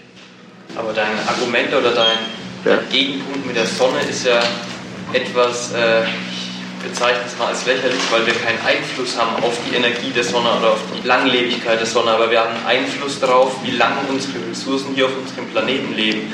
Dadurch, wie wir damit umgehen und wie wir sie verbrauchen. Und es wäre auch nochmal mein Punkt gewesen, an, oder mein, mein Ansatz an den Punkt, der vorher genannt worden ist, als oder angeführt worden ist, dass wir aufhören würden zu konsumieren, wenn die Waren keinen Mehrwert mehr für uns hätten. Das sehe ich nicht so. Ich denke, dass, dass äh, der Mehrwert mittlerweile im Prestige und im Image liegt. Wenn man statt des iPhone 5 ein iPhone 5S hat, das faktisch für den Nutzer also nur einen sehr überschaubaren Mehrwert liefern kann. Und wenn man dann meint, man hat ein Handy zum Telefonieren, SMS schreiben, WhatsApp, was auch immer, und braucht dann das neue für nochmal 800 Euro, hat es keinen Mehrwert mehr, der in Relation zu den Kosten steht, sondern es ist dann irgendwas, was man meint zu brauchen, um sich profilieren oder sonst was zu müssen. Und da wird dann eben nicht abgewogen zwischen, ähm, wie lange muss ich dafür arbeiten und bringt es mir den erforderlichen Mehrwert. Also die Frage würde ich eigentlich eher lieber ein bisschen nach hinten schieben, weil auf die Gedanken, das ist ja auch ein äh, großer Kritikpunkt von der Postwachstumsökonomie, auf die soll natürlich noch eingegangen werden. Ja, das ist die erste Hälfte mit dem, wir können beeinflussen, wie lange die Ressourcen ja, reichen. Also da, da Rede, wir können beeinflussen, wie lange die Ressourcen reichen. Da magst du den, das Argument, wie die denken, ziemlich mit, weil das eine Argument war schon gesagt, das drückt ja auch aus. Ja, ja, wenn, wenn man so denkt, irgendwann sind sie dann aus. Dann sind sie durch Sparsamkeit halt ein wenig später aus. Ja, wenn man so denkt. Dann möchte man erst mal sagen, naja gut, warum soll man dann sparsam sein, wenn es sowieso irgendwann nicht mehr geht? Das ist die Frage, ob die Ressourcen ausgehen. Es kommt halt darauf an, auf was du dich konzentrierst. Es gibt Ressourcen, die nachwachsen und es gibt Ressourcen, die nicht nachwachsen. Und die nicht nachwachsenden, die gehen aus. Wenn wir sie irgendwie verbrauchen, gehen sie irgendwann aus. Aber die nachwachsenden, wenn man mit ihnen verantwortungsbewusst umgeht, gehen nicht aus. Und man kann es auf die Menschen verteilen, dass die Menschen was davon haben. Aber wenn wir die heute ausbeuten, wenn wir heute äh, meinen, ähm, Pflanzen für, für einen Sprit verbrauchen zu müssen und in der Richtung. Um, die wachsen ja nach. Ja, die wachsen nach, eben. Aber wenn wir die für uns nutzen, für unsere Gier in Anführungszeichen, und sie den anderen Menschen jetzt nicht lassen, um, um sich davon zu ernähren, ist es das, wo dann der Gedanke, der Name wurde jetzt nicht genannt, aber der Suffizienz mit reinspielt, sich irgendwo zurückzuhalten, um allen Menschen oder allen Lebewesen ein vernünftiges Leben zu ermöglichen. Aber du bist doch jetzt ganz weit weg von alles ist endlich. Du, du hast doch ganz andere Dinge jetzt in den Kopf gefasst. Du sagst hier, hier werden äh, Nahrungsmittel auf der einen Seite vorenthalten, auf der anderen Seite in Tanks eingeschüttet. Das, das fällt dir nicht. Was hat das noch mit endlich zu tun? Deshalb da ist es sicher äh, ein Grund zur Kritik an dem, was du da siehst, aber mit, mit einer Endlichkeit, mit der Vorstellung von alles ist zu viel, weil doch, weil doch alles irgendwo endlich ist, weil die Endlichkeit doch alles beschränkt. Mit der Vorstellung hat es nichts mehr Das hat insofern was mit endlich zu tun, als dass wir innerhalb eines Zeitraums nur endlich viel herstellen können das wir aber ähm, für quasi unendlich viele Möglichkeiten verwenden können. Um jetzt auf die Pflanzen zurückzukommen, einmal zur Ernährung von Menschen und Lebewesen und einmal zum Spritverbrauch für uns. Aber da habe ich schon äh, eine Frage dazu, ja, ob, das eigentlich, ob man das eigentlich so sagen kann. Das Argument soll jetzt also sein, weil wir, weil bei uns Sprit aus Biopflanzen produziert wird, um die fossilen Energieträger zu schonen, haben andere Leute auf diesem Erdball nichts zu essen. Liegt es eigentlich daran, dass irgendwo grüne Energie produziert wird? Auf dem Erdball, mit der mit seiner Effizienz in der Landwirtschaft, ja, wo es ja genug Beispiele dafür gibt, was für Überschüsse in der EU produziert werden, was also der Mensch mit, dem, ähm, mit der Technik, mit dem Nutzbarmachen vom Boden alles schon erreicht hat, das aber trotzdem nicht dazu dient, äh, dass man hungrige Mäuler stopft, sondern dass es gegebenenfalls dann auch weggeschmissen und vernichtet wird. Ob nicht der Hunger auf der Erde viel mehr daran liegt, dass es darum geht, dass Sachen mit Gewinn zu verkaufen sind und das die Alternative ist, dass äh, in Deutschland gesagt wird, dann werden eben die Felder hergegeben, äh, um grüne Pflanzen herzustellen, also grüne Energie. Und in Deutschland hungert sowieso keiner trotzdem. Also da werden zwei Sachen verglichen, die passen nicht zusammen. Wieder mit dem Argument Endlichkeit. Ja, stimmt denn das? Ist denn das ausprobiert worden, ob dieser Erdball das unter vernünftigen Gesichtspunkten nicht hergeben würde, alles satt zu machen? Ja, wenn das Prinzip des Geldes regiert und alles mit Geld gekauft werden muss und die ganze Welt dem Prinzip untergeordnet ist, dann geht es aus dem Grund nicht. Und dann werden aus dem Grund auch Energiepflanzen gemacht, statt des man, was man ja auch tun könnte, unter dem Gesichtspunkt erneuerbare Energien, Wind und Sonne nutzen. Also selbst, ja sagen wir mal, das wird ja außerdem gemacht, aber selbst, sagen wir mal, es wäre so, dass das Leuten Lebensmittel wegnehmen täte, verweist doch das wieder auf was anderes als auf Endlichkeit. Das verweist auf eine Rechnungsweise, die sagt, an diesen Grünpflanzen wird mehr verdient, so produzieren wir Energie billiger, kostensenkender etc. Das machen wir lieber, als die erneuerbaren Energieträger Wind und Sonne zu benutzen. Und die verweisen wieder darauf, dass das Argument Endlichkeit nicht richtig ist. Weil das ist auch eine Sache, das hat der Mensch vor 20 Jahren, vor 30 Jahren nicht gekonnt. Da dachten sie, Energie ist eine endliche Angelegenheit. Und es stellt sich raus mit dem Fortschritt, das stimmt nicht. Da gibt es durchaus Möglichkeiten und es tun sich neue aus. Das, was so viel Plausibilität in der Postwachstumsökonomie kriegt, ja, das Argument Endlichkeit, das an den Peak Oil gedacht wird oder an den Peak von allen möglichen Rohstoffen, das ist doch nicht die Wahrheit. Denk mal an die Energie, was das große Argument ist. Das ist im Griff und das könnte man tun und noch in einem viel größeren Maß. Und wenn es nicht gemacht wird, dann wegen dem, weil es Gewinnen im Weg steht. Deutschland krankt im Moment daran, dass die Energiewende technisch zu gut läuft. Zu schnell zu viel Windräder eingeschätzt worden sind. Ökonomisch lohnt sich nicht, so schnell, so wunderbar umweltfreundliche Energie zu erzeugen. Also ist ja bloß zur Unterstützung des Arguments ja. da. Die haben sich irgendwann mal vorgenommen zu sagen, 30 Prozent des Energiebedarfs in Deutschland soll mit erneuerbaren Energien gedeckt werden. Und das haben sie für ein sehr anspruchsvolles, kaum erreichbares Ziel gehalten. Und ich glaube, das ist erreicht oder wird demnächst erreicht. Technisch also, wieder der Verweis, ist die Sache im Griff. Ein Problem tut sich heute darüber auf, dass das viel zu gut geht und dass es viel zu viele machen. Und gesagt wird, dann ist der Strom zu teuer. Aber das ist eine andere Größe, die hat mit Endlichkeit gar nichts zu tun, wenn es heißt, es ist zu teuer. Das mit der Endlichkeit ist auch deswegen eine ganz komische Vorstellung, weil doch in Wahrheit noch nie ein Atom diesen Planeten verlassen hat. Also selbst die Mir haben sie wieder irgendwo an das wir auch wieder rausfischen und erneuern. Ja? Also man muss halt dann, wenn es solche klappert, wenn es Kultat klappert, dann aus dem Weg ist wieder rauskratzen und wieder neu, neu zum Einsatz bringen. Recycling ist doch da sowieso schon die ganze, die ganze Antwort auf, auf Endlichkeit. Ja, danke, das war ein Stichpunkt. Ich wollte nämlich das Wort Endlichkeit durch Nutz, Nutzbarkeit für den Menschen ersetzen. Und wenn ich den Bodensee, sagen wir mal, radioaktiv versorge, dann ist die Region Bodensee, das Wasser da drin, nicht mehr nutzbar für Menschen und für die Umwelt und die Tiere drumherum auch nicht. Das meine ich mit nicht unendlich, dass man Wert, dass man, dass man achten muss, was man mit, der, mit den Grundlagen, die wir haben, sowohl im kleinen Bereich als auch im großen machen. Wenn ich Tagebergbau mache, dann sind diese Bereiche nicht mehr nutzbar. Die sind kaputt. Und das ist für mich, ja, wenn ich das ausdehne und mache immer mehr kaputt, in, in einer endlichen Umgebung, eben nur so und so groß ist, wenn, wenn ich einmal ganz rumgehe, ähm, wenn zu viel kaputt ist davon, dann, dann kann ich nicht mehr leben drauf.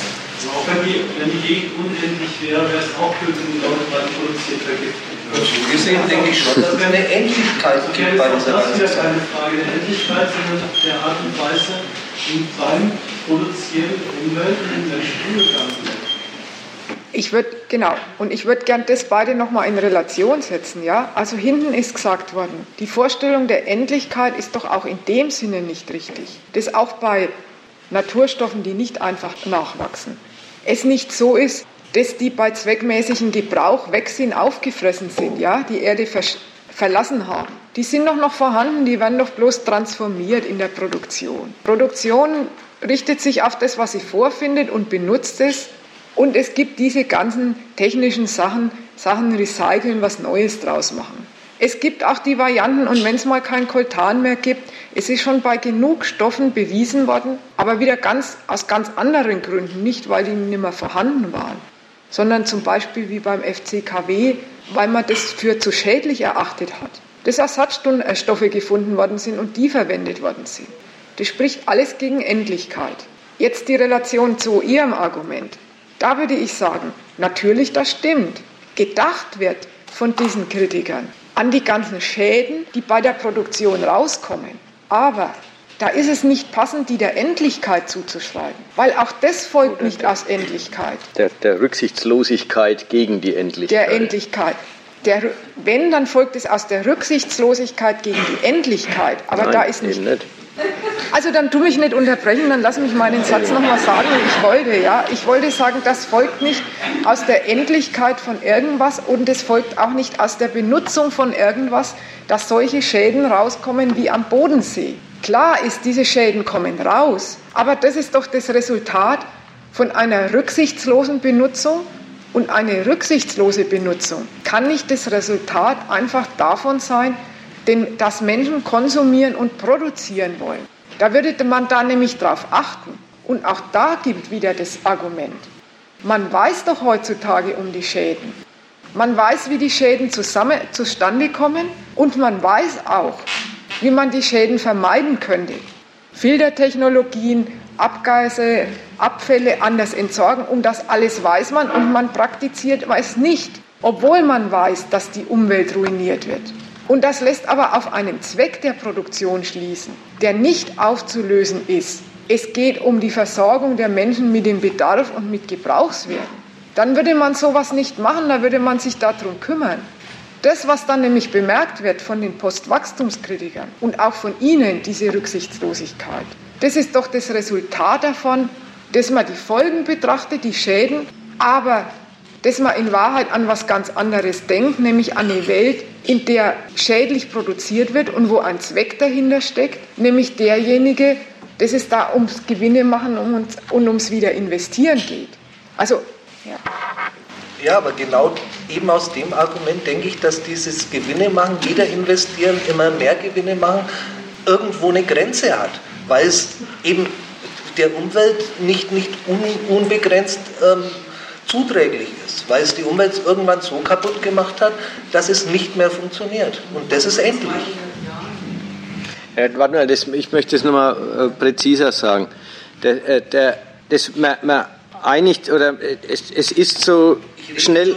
Ja, ja. Ich rede von diesem Wirtschaftsgebaren, ähm, Wirtschaftswachstum, ja, ja. wie wir es aktuell überall ja. auf der Welt haben. Ja. Und keins dass man sich vorstellen könnte, wie es besser gehen würde, wo man auf, auf Sachen achtet, wo man alles einsetzt, was möglich ist, um Schäden zu vermeiden. Ich rede von dem, wenn es so weitergeht wie bisher. Das kann nicht unendlich so weitergehen so. in meinen Augen. Und da ist die Frage, wo, also in Rede stehen die Verseuchungen der Ozeane, das Leerfischen der Ozeane und so Sachen. Auf was genau führt man das zurück? Warum kommt es dazu? Und da, nur da ist die Frage, kommt dazu, weil wir Menschen immer mehr wollen? Oder kommt dazu, weil in diesem Wirtschaftssystem es ökonomisch sinnvoll ist, rücksichtslos gegen die anderen Benutzer, die auch noch Fische essen oder im Ozean schwimmen wollen, rücksichtslos gegen die anderen Benutzer Pro Produktionsrückstände zum Beispiel äh, zu entsorgen. Es ist betriebswirtschaftlich einfach sinnvoll, meinetwegen giftige Produktionsrückstände einfach anderen vor die Haustür zu kippen. Die kosten einen selber dann nichts und das Gift haben die anderen. Die ganze Umweltgesetzgebung, die der Staat macht, zeugt davon, dass man es Unternehmen verbieten muss, ihre Belegschaften und ihre Nachbarschaften zu vergiften. Das alles kommt nicht, weil die Menschen immer mehr wollen, sondern weil in diesem System es nützlich ist, ja, Kosten für die Entgiftung von Produktionsrückständen, die man dafür aufwenden müsste, einzusparen. So, gut, da merkt man jetzt, dann, jetzt, äh, jetzt haben wir eine Präzisierung in Sachen, worauf ist es zurückzuführen? Dann ist die Formel, naja, das kommt einfach davon, weil alle immer mehr wollen. Die ist keine gute Formel für die Ursache. Die Ursache ist eine andere als alle wollen immer mehr. Das war jetzt das, die, die, die Sortierung. Mit dem endlich, ja, wir, wir stoßen an die Endlichkeit der Ressourcen. Das ist die Formel, mit der die Postwachstumsökonomie das Wachstum für, so kann es ja wohl nicht weitergehen, kritisiert und verwirft und dann Ideen entwickelt, wie es besser gehen müsste, nämlich durch Selbstbescheidung und Beschränkung. Und dazu wollte ich erst mal sagen, die reden von der Vergiftung, die durch die betriebswirtschaftliche Rationalität entsteht, aber sie sagen nicht, dass sie davon reden. Also das ist der Stoff, den sie vor Augen haben. Aber den Stoff führen sie zurück auf die Maßlosigkeit menschlicher Genusssucht. Und die ist es nicht. Das sollte die, die, die, die Sortierung sein. Aber wenn doch, ja. ähm, die, wenn doch dieses Wirtschaftssystem existiert, das ähm, ausbeutet bis zum geht nicht mehr und für das es effektiv ist auszubeuten, würde das doch trotzdem nicht geschehen, wenn das niemand in Anspruch nehmen würde, wenn die Benutzer nicht nach dem iPhone 5 ihr iPhone 5S und nach dem iPhone 5S ihr iPhone 6 kaufen würden. Das, das, da schließt sich doch der Kreis und die ganze Zeit ist es ein Pro und Contra oder äh, ein, ein ähm, die, die Firmen beuten aus und das ist der Grund kontra ähm, die, der, die Gier der Menschen. Aber das ist doch kein Kontra, sondern das, das bedingt sich doch gegen, gegenseitig. Das gehört zusammen. Wenn, wenn die Menschen ähm, sehen würden, die, die machen das kaputt und das bedeutet, das ist für mich schlimmer als mein Nutzen aus dem neuen iPhone. Ich führe jetzt immer das iPhone an, stellvertretend für alle anderen Güter, die nutzlos sind. Ähm, könnten Sie doch auch einfach sagen, okay, das, das ist es mir persönlich nicht wert, diese Ausbeutung dass das für meine unnützen Luxusgüter die Natur, Menschen, Ökosysteme ausgebeutet und zerstört werden. Aber das tun sie ja auch nicht. Und insofern schließt sich der Kreis wieder, dass das, äh, das Unternehmen ähm, Natur, Menschen, Ökosysteme und was auch immer ausbeuten, die Menschen es aber auch annehmen. Und die beiden Dinge gehören einfach zusammen, die kann man doch nicht trennen und sagen, das eine ist falsch und das andere richtig. Das eine ohne das andere funktioniert nicht. Also ich glaube, da müssen wir jetzt doch gleich mal was zu dem Nutzlos sagen. Und da finde ich es eigentlich schon symptomatisch, dass man mit dem iPhone 6 anfängt, wo man eigentlich äh, schon davon ausgeht, dass hier die große Anzahl von den Leuten garantiert keine iPhone 6 besitzen, weil sie das auch für äh, jedenfalls unnötig halten. Ja? Aber selbst da, jetzt nehmen wir mal den absoluten Extremfall an, da einfach hinzugehen und zu sagen, das ist doch nutzlos, das ist doch sinnlos. Ja, ganz richtig ist das doch auch nicht. Vielleicht ist ja der Schritt von 5 zu 6 nicht so, so groß. Aber, aber, der Schritt von dem, von dem Vor-Smartphone zum Smartphone ist dann schon ein Stück größer. Und ob man das gleich für ganz nutzlos hält? Ja, also die. Das ist schon nicht mehr so populär, ja, der Gedanke. sich zufrieden geben zu können mit irgendwas. Warte mal, aber es ist ja gesagt worden, die Gier. Und die Gier unterstellt nämlich immer, die sagt nämlich nicht, da will man etwas haben, weil das was für einen taugt, weil es einem nützlich ist, sondern Gier sagt doch immer, das ist ein perverses Verlangen. Das macht man am Ende bloß deshalb, weil es andere haben. Und dagegen wollte ich jetzt was sagen. Und da wollte ich sagen, und selbst bei dem iPhone 6 ist es noch so, dass es nicht einfach die perverse Gier ist bei der allergrößten Mehrheit, sondern dass es ist, dass man sagt, das ist eine nützliche Angelegenheit und ich will die Funktion haben. Und das ist ja sowieso nur der Gipfel von allem. Es ist doch ganz unfair, wenn man sagt über die Produktion, dass die Leute bei den Sachen, die sie sich kaufen, alle un unterwegs wären mit einem sinnlosen Konsumbegehren. Das ist doch alles, das ist doch Quatsch. Die Sachen haben doch einen Gebrauchswert. Die sind nützlich, die sind angenehm, die machen einem das Leben leichter und so weiter. Und dann noch einen, noch kurz noch einen Punkt dazu. Und dann zu sagen, aber der Konsument hätte es in der Hand, dass mit der Welt nicht so umgesprungen wird von der Kapitalistenseite, wie es getan wird. Der Konsument ist doch sowieso in jeder Hinsicht die abhängige Variable vom Gewinninteresse von der anderen Seite. Nämlich erstens mal nach der Seite, was er verdient, wie seine Arbeit gebraucht wird und wie sie ihm entlohnt wird. Und nach der anderen Seite, was ihm als Produkte vorgesetzt werden, weil die entspringen nämlich deren Herstellung, nur der Kalkulation, was ist mit Gewinn zu verkaufen, wo kann man was absetzen, wie macht man das kostengünstig. Und da hat der Konsument sowieso äh, überhaupt nicht die Auswahl zu sagen, und ich hätte am liebsten eine Produktion, die umweltschonend zurechtgegangen, äh, umweltschonend vorgegangen ist, und da täte ich kaufen. Das weiß ich nicht, ob ich dem letzten Punkt zustimmen würde, aber davon abgesehen hat der Konsument ähm, die Freiheit zu sagen, ob er sich mit irgendwas zufrieden gibt oder nicht. Und zu deinem Punkt, ähm, dass es von mir eine, böswillig hast du jetzt nicht gesagt, aber es klang durch, Unterstellung ist, zu behaupten, dass die, ähm, um wieder auf mein Beispiel zurückzukommen, der Schritt von 5 zu 5S äh, einfach nur ein Image wäre. Fliegen im Internet ist es natürlich nicht für alle stellvertretend aber schon für einen Großteil dieser Konsumenten Zitate rum wie, warum sollte ich mir denn das neue iPhone 5S kaufen statt meines bisherigen 5, wenn, wenn man doch nach außen gar nicht sehen kann, dass es ein anderes Handy ist. Nee, nee, weißt du, das mit dem ähm, Unfair habe ich nicht gemeint, den Konsumenten das zu unterstellen. Auch das ist vielleicht ein bisschen unfair. Ich habe daran gedacht, das machst du doch zum Beispiel dafür für den Konsum überhaupt. Das ist doch dein Beispiel dafür, wir sind alle in einem sinnvollen Begehren unterwegs. Und das fand ich unfair. Mit, oder äh, sinnlos. unpassend, sinnlos, mit diesen Dingen anzukommen und zu sagen, da sieht man doch, was die Leute alle wollen. Das löst sich doch auf in irgendeinem wirklich unwichtigen Softwareunterschied. Das mag vielleicht bei dem Unterschied von fünf und sechs Handys sein. Ja, und denk doch mal an die ganzen Gebrauchswerte, die man ansonsten so braucht und hat. Willst du da auch sagen, das ist alles ein sinnloses Begehren? Das sage ich bestimmt nicht bei allen, aber bei vielen Dingen, die man täglich konsumiert und meint zu brauchen, auf Kosten von Menschen und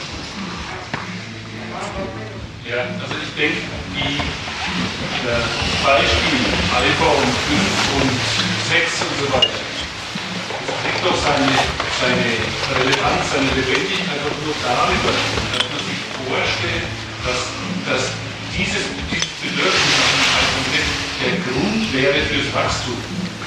Dass quasi unsere Gesellschaft, in der schon alles hat, wie sich die Leute vorstellen, in der schon alles hat, wie sich die Leute vorstellen, einfach nicht genug kriegt äh, an dem, was wir alle haben und dann was völlig Absurdes oder nahezu Absurdes unbedingt noch drauf haben wollen das sei der Grund dafür, dass in der Gesellschaft dauernd auch ein Wachstum verlangt wird.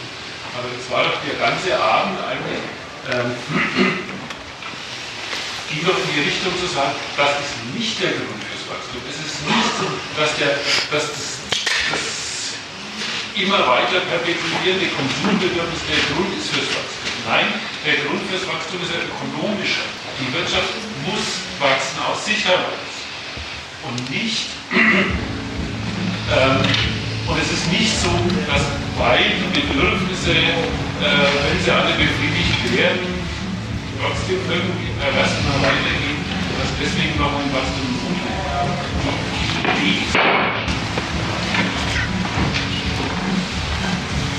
Ich habe den Schluss jetzt nicht mehr mitgekriegt, die letzten paar Worte.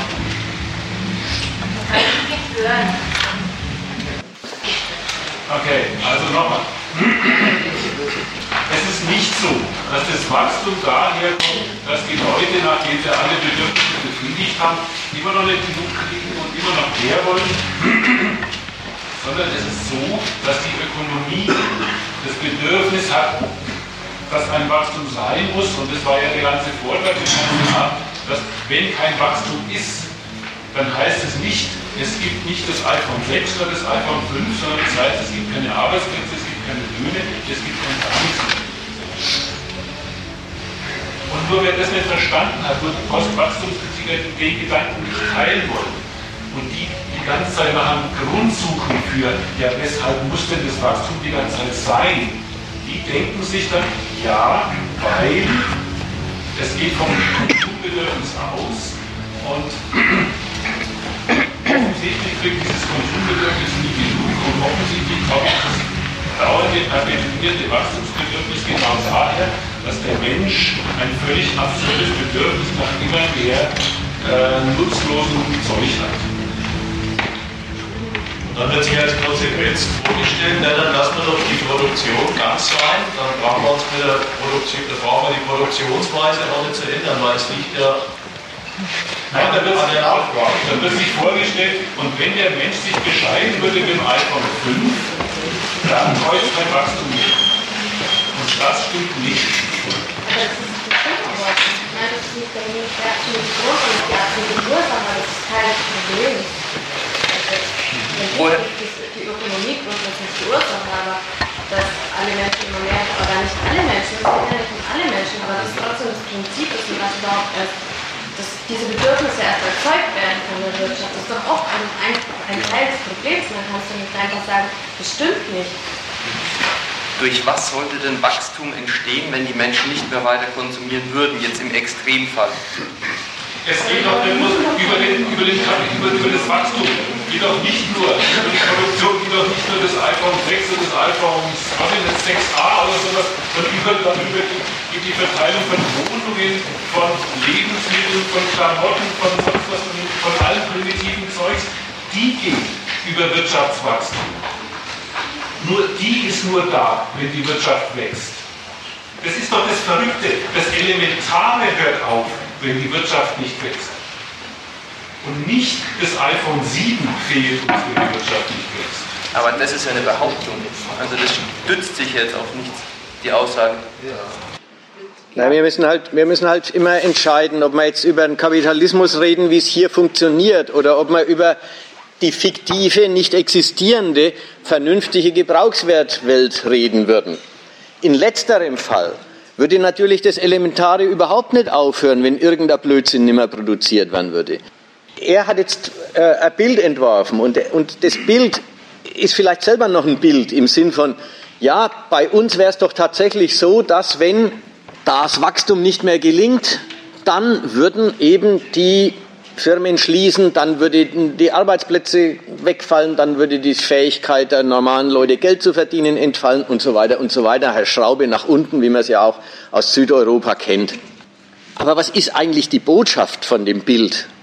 Die Botschaft ist, bei uns wird tatsächlich die Produktion nicht wegen der Konsumartikel unternommen, sondern weil mit der Herstellung von Waren Geld zu machen ist. Und die Konsumartikel sind das Mittel, um Geld zu machen und nicht das Geldmachen ist das Mittel, um Konsumartikel hervorzubringen. Diese Unterordnung des Konsums findet nach der Seite der Produkte so statt, dass halt das hergestellt wird, womit man Geld machen kann. Nach der anderen Seite hin findet diese Unterordnung der Arbeit, also beim Herstellen, findet die Unterordnung der Arbeit unter den Zweck statt, als gearbeitet wird, dann, wenn sich ein Unternehmen damit einen Gewinn verschaffen kann. Die Arbeit wird so bezahlt, dass es für einen Gewinn gut ist und es hat tendenziell erstmal den Charakter eher weniger. Dann kommt eine Differenzierung innerhalb der, äh, innerhalb der, der abhängigen Arbeitskräfte nach Bildung und Einsatz und Verantwortungsposition, die die in Unternehmen haben. Aber das Grundmuster ist, erstmal muss man wenig bezahlen.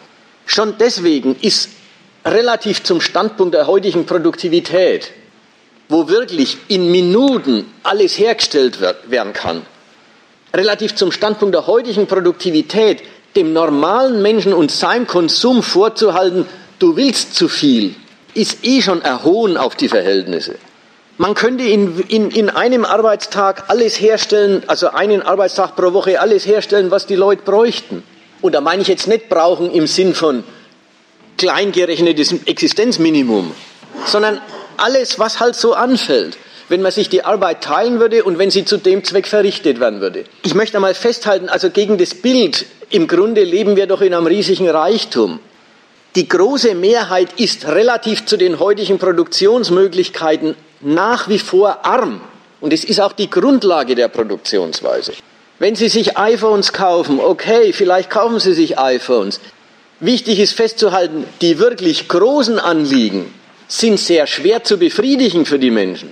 Wer kann sich schon ein Haus kaufen und dann wirklich sicher sein drin?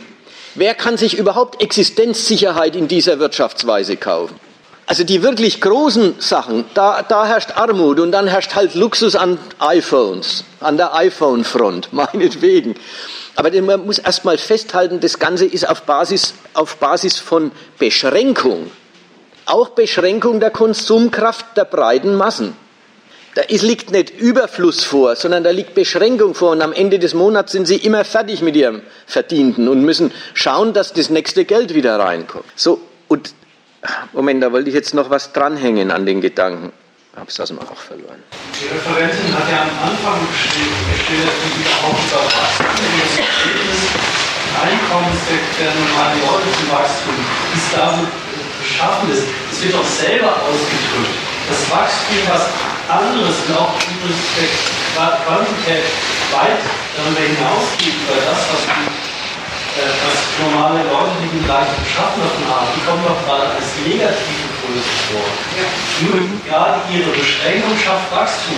Dann kann aber auch das Wachstum nicht, nicht äh, darin seine Bedingung haben, dass die Leute, die, äh, die deren Beschränkung gerade das Mittel ist, dann dieses Wachstum, das Wachstum realisiert. Das stimmt doch nicht.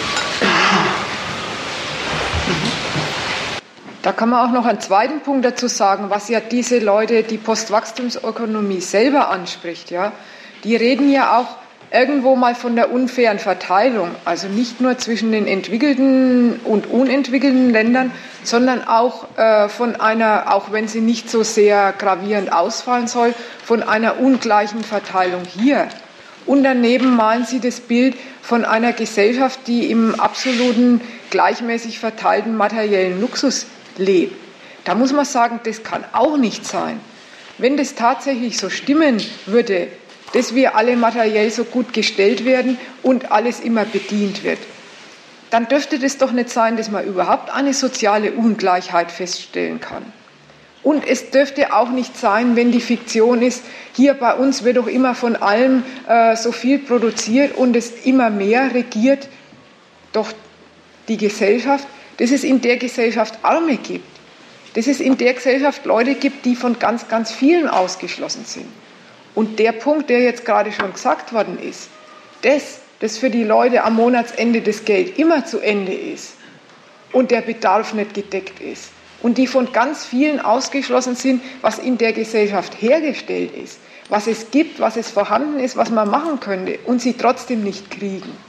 Das liegt doch alles an dem, dass der Konsum, der Bedarf die untergeordnete Größe ist. Das Mittel, das Mittel zum Gewinne machen. Deshalb werden die Sachen überhaupt hergestellt, um sie gewinnbringend zu verkaufen.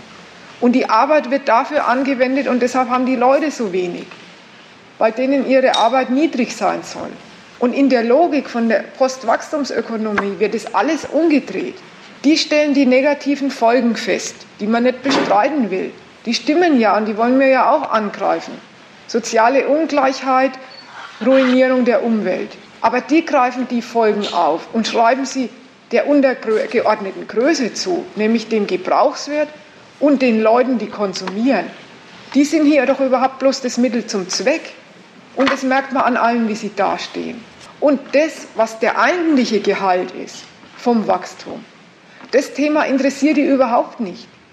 Die tun ihren Büchern irgendwo auch mal einen Gewinn und einen Profit ansprechen, ja. Aber das verlassen sie gleich wieder, um immer wieder auf das zu kommen und der Mensch will immer mehr. Und da muss man schon vorwerfen, wer so denkt, der nimmt die Folgen zur Kenntnis.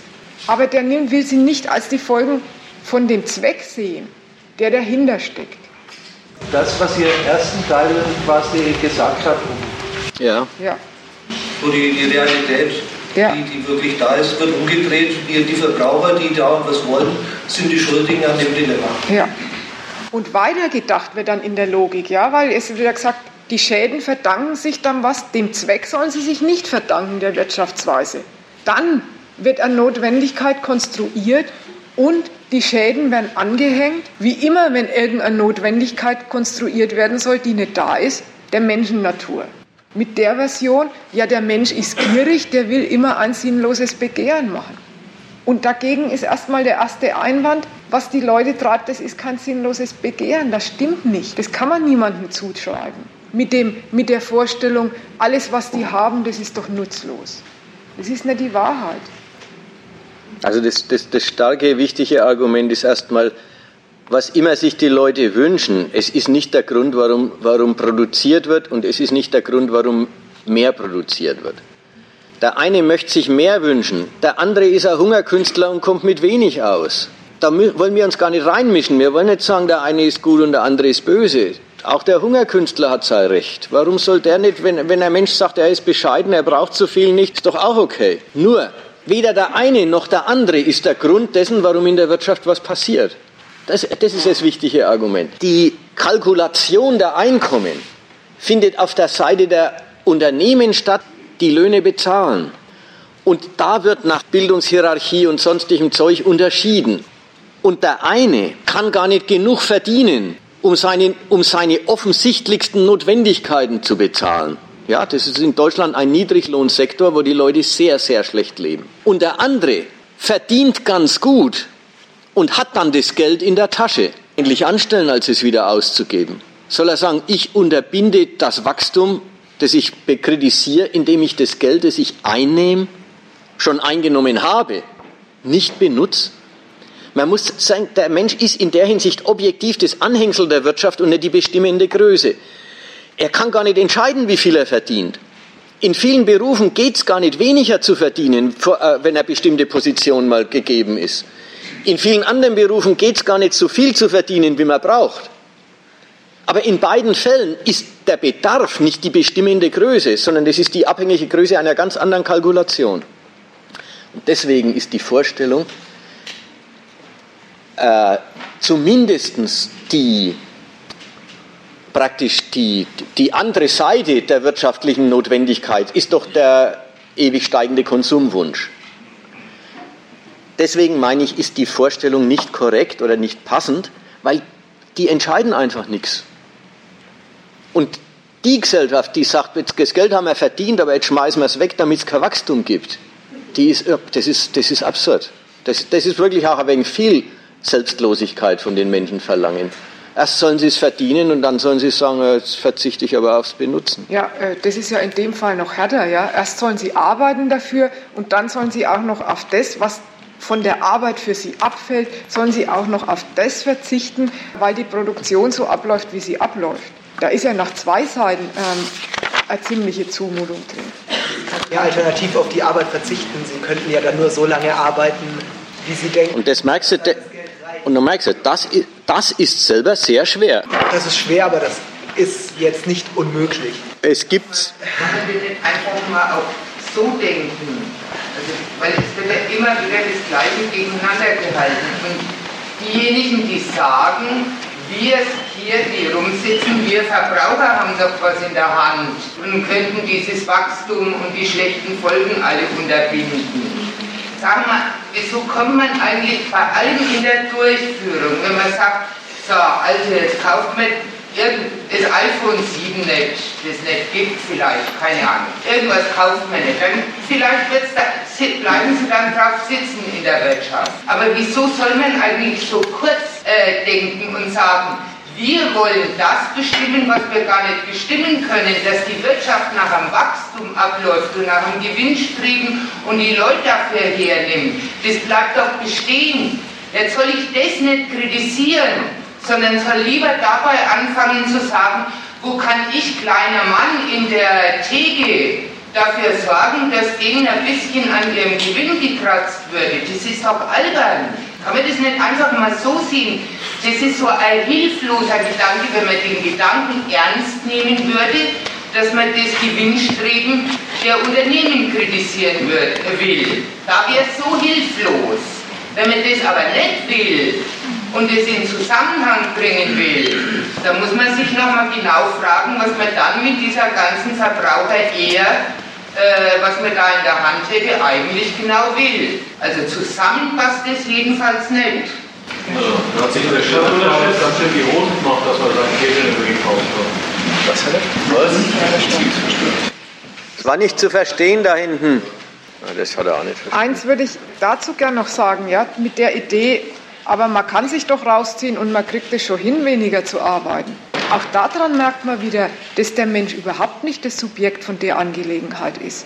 Weil da muss man sagen, das kriegt man schon hin, ja, irgendwie. Was damit aber natürlich eingeschlossen ist, dass man von ganz viel ausgeschlossen ist und seine liebe Not hat, wie man überhaupt dann sein Leben meistert in einer Welt, wo man ja was bezahlen muss. Moment, also da geht es ja darum, dass die Leute, die arbeiten, zu viel Geld übrig haben und nicht wissen, was sie damit machen sollen, wenn sie es nicht verkonsumieren wollen. Und da, das war ja nur meine Antwort darauf, zu sagen, okay, wenn jemand 10.000 Euro übrig hat und aber sagt, er hat viel zu wenig Freizeit, dann gibt es Wege, dass er sagt, okay, er kann nur 5000 Euro übrig haben und dafür noch drei Tage mehr Zeit. Ja, und da wollte, sollte das Argument sein, und das kann man in dieser Gesellschaft nicht, nämlich wegen dem Argument, da wo sich die Arbeit lohnt, wo sie rentabel ist, da können die Unternehmer nicht genug davon kriegen. Und deshalb ist es nämlich nicht einfach ins Belieben gestellt, auch den Besserverdienenden zu sagen, und ich möchte mal nur den 15-Stunden-Job haben und dann gehe ich lieber mehr Motorrad fahren. Das ist auch alles davon abhängig von der Rechnungsweise, wie die andere Seite rechnet. Und nur das sollte das Argument sein, dass diejenigen, die besser verdienend sind, ja, die verdienen das Geld, na klar, und das, was du hast, das gibst du aus, was sollst du auch ansonsten mitmachen? Also eigentlich sind wir ziemlich fertig mit dem Thema. Ne? Ich habe jetzt aus der Diskussion noch einen Punkt, der ist vorhin mal gesagt worden und auf den ist nicht eingegangen worden. Das war das Argument, man soll auch nicht vergessen, dass die Wirtschaft die Bedürfnisse alle erst erzeugt. Erinnert euch dran, ja? Da will ich zwei Sachen dazu sagen oder drei. Sagen wir mal das, das erste Grundsätzlichste. Man muss da vorsichtig sein. Wer den Satz sagt, und bitte, die Wirtschaft erzeugt die Interessen ja alle erst, die Bedürfnisse erst, ja. Die sind künstlich erzeugte Bedürfnisse durch den Willen der Wirtschaft. Er nennt dann Schuldigen, das ist okay. Da weist er auf, dies, auf die Unternehmen, versteht man, ist ja auch was dran. Auf der anderen Seite macht das Argument natürlich mit. Und dass es neue Bedürfnisse gibt, ist ein Problem. Denn sonst brauche ich, brauche ich in die Ecke gar nicht weitergehen im Argument. Jetzt setze ich mal was dagegen. Es ist nicht nur in dieser Wirtschaft so, sondern es ist überhaupt so, dass die Produktion und ihre Möglichkeiten die Bedürfnisse entwickelt. Und es ist keine Schande und nichts verkehrt. Man muss sich mal denken, äh, die Menschen wären noch auf den Bäumen, wenn die, die sagen, sie können was herstellen, nicht gesagt hätten, schaut mal, wir können das machen. Und es ist kein Wunder, dass der Konsument den Farbfernseher nicht vermisst hat, solange es noch keine Farbfernseher gegeben hat. Da muss es erstmal wen geben, der sagt, das kann man auch in Farbe machen. Dann sagen die anderen, oh, das gefällt uns. Und es ist nicht schlecht, das ist ganz normal und vernünftig, das ist der Gang der Dinge. So entwickeln sich die Bedürfnisse und dass der heutige Mensch einen viel größeren Umkreis von Bedürfnissen hat als der Neandertaler oder als der mittelalterliche Bauer. Das ist eine Kulturleistung des Kapitalismus, die fällt da nebenher ab. Und die würde ich nicht verurteilen, sondern ja, das ist ein Moment von reicherem Leben. Warum die Bedürfnisse in der Gesellschaft entwickelt werden, ist wieder ein ganz schäbiger Zweck. Tatsächlich. Unternehmen sagen, wir müssen was verkaufen, damit wir unser investiertes Kapital rentabel machen, damit der Geldvorschuss in einer größeren Geldsumme resultiert. Und dann tritt man in Konkurrenz zu anderen und streitet sich um den Markt. Und erstmal innerhalb der Branche und dann alle miteinander. Man streitet sich um die Kaufkraft, die in der Gesellschaft vorhanden ist, und der muss man was bieten. Kauft meinen Schrott, nicht dem seinen Schrott. Und dafür, dass die Leute meinen Schrott kaufen sollen, dafür muss man irgendein Unterscheidungsmittel haben. Und das Unterscheidungsmittel ist erstmal irgendeine Gebrauchseigenschaft. Insofern wird tatsächlich die Entwicklung von neuen Bedürfnissen und die Möglichkeit neuen Gebrauchs geboten, weil Unternehmen auf Kosten ihrer Konkurrenten mehr verkaufen wollen. Na klar, jetzt muss man sagen, dann ist das aber auch das Kriterium des Angebots. Insofern ist in dem Angebot dann auch die Möglichkeit, na und wenn es bloß anders ausschaut, ist auch schon ein Gesichtspunkt. Ja, stimmt. Wenn es gut genug ist, dass die Kundschaft das Ding nimmt und nicht jenes, ist auch, dass es bloß anders ausschaut, ein Gesichtspunkt. So werden alle Artikel im Laufe der Zeit zu Modeartikeln. Ein Blödsinn, der sich dem kapitalistischen Bedarf nach, ich will was verkaufen und ich will, dass ihr meins nehmt und nicht das andere. Naja, dann kommt halt sehr viel Unterscheidungsabsicht rein, die dann oft auch gar nicht mit groß anderen Gebrauchseigenschaften verbunden ist.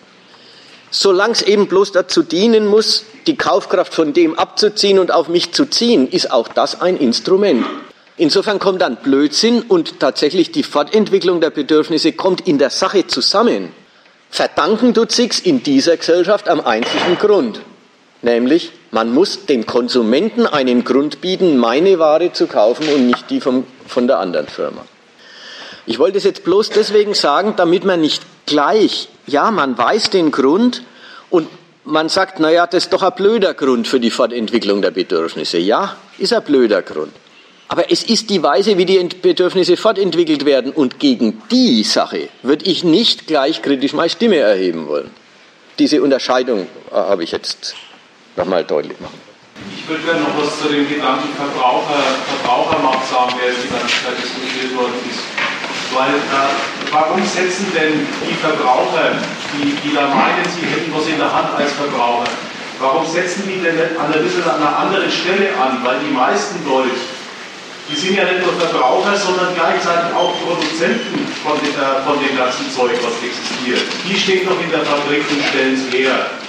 Warum soll man denn an einer Stelle, wo, wo es eigentlich schon zu spät ist, wo das Kind schon in den Brunnen gefallen ist, wo das, äh, wo das Kind schon im, Fluss gelandet ist, warum soll man denn da eingreifen? Warum denn nicht an der Stelle, wo man wirklich einen Einfluss hätte, wo man sagen könnte, so, äh, das, das wollen wir in die Produktion mache ich so nicht mit. mit, wir können diese, diesen Produktionszweck, diese Fabrik so nicht führen die Streiche, ja, da könnte man mit einem Generalstreik könnte man die ganze Sache ganz schnell beenden oder ändern oder es haben möchte.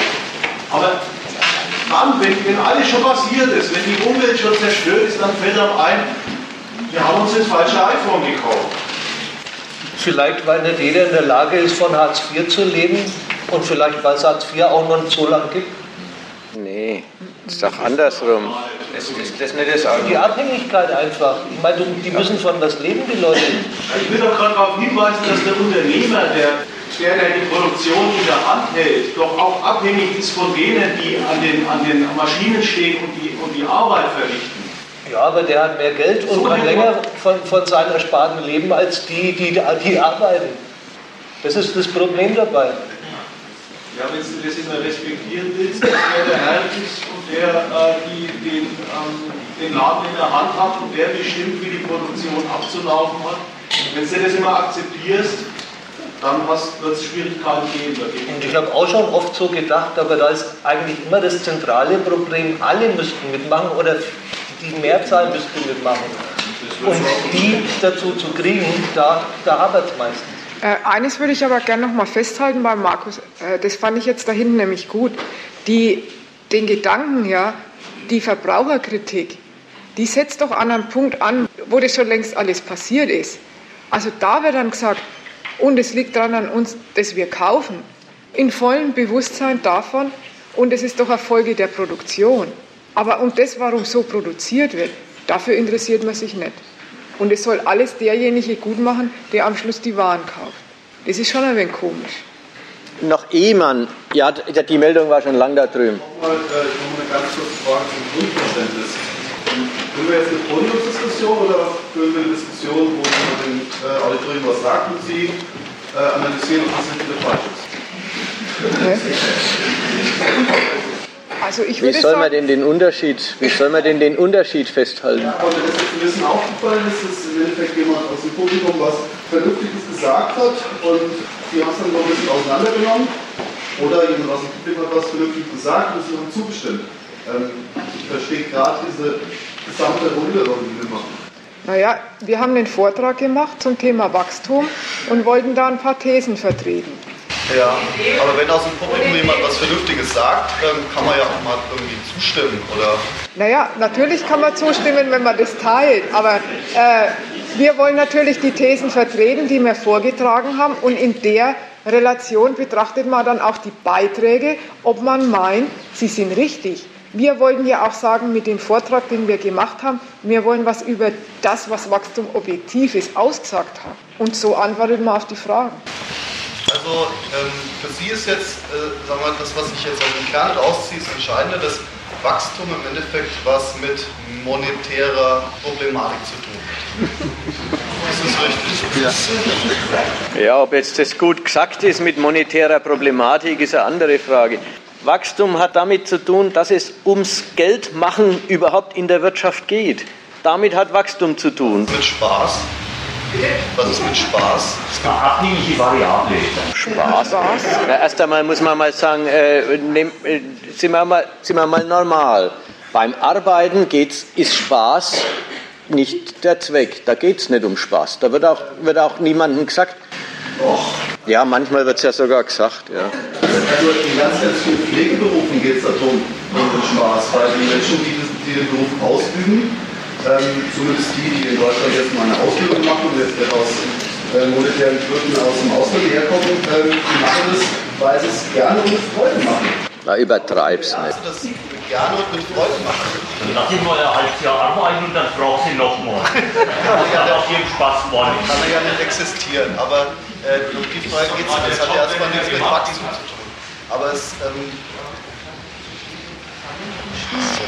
weil es einen monetären Grund gibt für Wachstum, weil es einfach auch einen, Grund gibt für Wachstum, weil Leute was gerne und gut machen, davon auch gerne viel machen. Naja, und da musst du sagen, da finde ich die Beispiele irgendwie, ich finde ich eine komische Idee. Ja, du sagst, eine monetäre Angelegenheit, ja, wir wollten sagen, da geht es um die Vermehrung des Kapitals. Das setzt du daneben und sagst, es geht es Leute immer mehr und viel davon machen wollen. Bei der Altenpflegerin stimmt es nicht. Die möchte ihre Patienten, und zwar einen sehr begrenzten Umfang, den sie hat, gut betreuen. Weil wenn sie immer mehr zu betreuen hätte, könnte die ihre Aufgabe nicht erfüllen. Weil sie Freude macht. Weil sie, weil sie Freude macht. Aber da, was hat das mit Wachstum zu tun? Und auch die Sache mit dem, und dann stellt man Dinge her, weil es Spaß macht, dann stellt man die Dinge her, weil es Spaß macht. Da geht es auch nicht darum, immer mehr davon zu produzieren. Und noch ein ganz wichtiges, immer mehr von was zu produzieren, das geht überhaupt nicht mit eigener Arbeit, weil das hat nämlich irgendwo äh, sein Maß in sich, wenn der Tag rum ist. Dieses Prinzip, Wachstum immer steigern, das geht sowieso nur, wenn man andere für sich arbeiten lässt und den eigenen Ertrag mehrt. Und da hört sich der Spaß garantiert auf. Und das muss man jetzt wirklich mal sagen, die Vorstellung unserer Gesellschaft, dass sie sich in eine Spaßgesellschaft auflöst, ist absurd. Auf so eine Idee kommen die reaktionärsten Politiker mal, wenn sie sagen, bei uns wird ja gar nichts mehr gearbeitet, wir sind eine Freizeitgesellschaft. Das Aber das ist doch ein Zerrbild. Das ist doch ganz anders als Arbeitgeber. Ja, ja, genau, okay, nicht Freizeitgesellschaft, aber auch auf die, da drin steckt ja, es muss doch gearbeitet werden und das hat nichts mit Spaß zu tun. Darf ich zum ersten Teil nochmal was fragen? Äh, ja, ich bin immer äh, über, am überlegen, ob man das mit dem Spaß äh, schon für beendet äh, halten soll. Ich, ist der Spaß rum? ob der Spaß rum ist, ja. Ich finde, es hat was Weltfremdes, davon zu reden, äh, naja, manche arbeiten doch aus Spaß. Sind wir doch mal normal. In dieser Gesellschaft ist die Arbeit so organisiert, dass man sie machen muss, weil man Geld braucht und weil Geld verdienen halt eine Notwendigkeit ist. In einer anderen Gesellschaft übrigens wäre Arbeit auch eine Notwendigkeit, ja, weil halt Bedürfnisse befriedigt werden müssen, müssen die Dinge hergestellt werden, die es braucht, damit es die Sachen gibt. In unserer Gesellschaft hat das die Form, man muss Geld verdienen. Es kommt mir vor, wie man verliert die Grundfesten des Normalen unter den Füßen, wenn, wenn jetzt jemand kommt und sagt, ach, könnte doch auch sein, dass eigentlich alle mehr aus Spaß arbeiten. Ist es nicht mehr so, weil Arbeit eine Notwendigkeit ist, bei der erstmal kein Schwein fragt, ob sie Spaß macht. Deswegen gibt es auf der nächsten Ebene ein Motivationsbedürfnis. Die Leute sollen sich einsetzen für was. Sie sollen sich hergeben, sie sollen konzentriert sein bei der Arbeit. Und dann gibt es das Bedürfnis, und zwar mehr der Personalbüros, ja, denen, die die Arbeit machen müssen, auch noch nahe zu bringen, könnte man das nicht einmal so betrachten, dass es auch Spaß macht. So. Und dann ist der Spaß eine Motivation, ein Motivationshebel, damit die Arbeit gemacht wird. Aber doch nie und nimmer der wirkliche Grund. Sogar wenn ich einen Krankenpfleger oder einen Altenpfleger habe, der sagt, ich habe lieber mit Menschen zu tun als am Computer, dann wählt er zwischen zwei Notwendigkeiten aus. Irgendwie muss er sein Geld verdienen. Dann ist immer noch keine Wahrheit, dass er Alten pflegt, weil er sich quasi keinen schönen Spaß weiß. Sondern dann ist es immer noch so, dass er einer Notwendigkeit entspricht und innerhalb der ihm offenstehenden Alternativen findet er die noch akzeptabler als, als eine andere. Das mag es ja geben und es gehört ja zur Berufswahl dazu, dass man da immer so ja, schauen soll, dass einem auch noch individuell ein bisschen entspricht. Aber es ist nie und nimmer der Grund der Arbeit. Und Grund und irgendwie ein Motivationshebel obendrauf, das sollte man doch nicht in einer Weise verwechseln, dass man quasi ins Gespräch bringt, könnte es nicht auch sein, dass alle überhaupt aus Spaß arbeiten. Das ist doch weltfremd. Und da kann man noch was dazu sagen, wenn man sagt, an sich, würde, an sich wäre doch diese Arbeit gut. Egal, ob es jetzt der Altenpfleger ist oder der Schreiner. Das können dir die Leute doch alle selber sagen. Die Arbeit an sich wäre gut, aber die Bedingungen, unter denen sie stattfindet, bei den Altenpflegern mit der Seite, was zahlt denn die Krankenkasse für welche Leistung, wie viele Minuten darf das also dauern und darf man da fünf äh, Sätze nebenher noch eigentlich dazu sagen, dass das alles nicht vorkommt. Genauso beim Schreiner und bei allen anderen Berufen. Wo man sagen könnte, ja, in einer vernünftigen Gesellschaft könnte man sich durchaus vorstellen, dass man auch im Bereich der Notwendigkeiten was für sich findet, was man angenehm findet.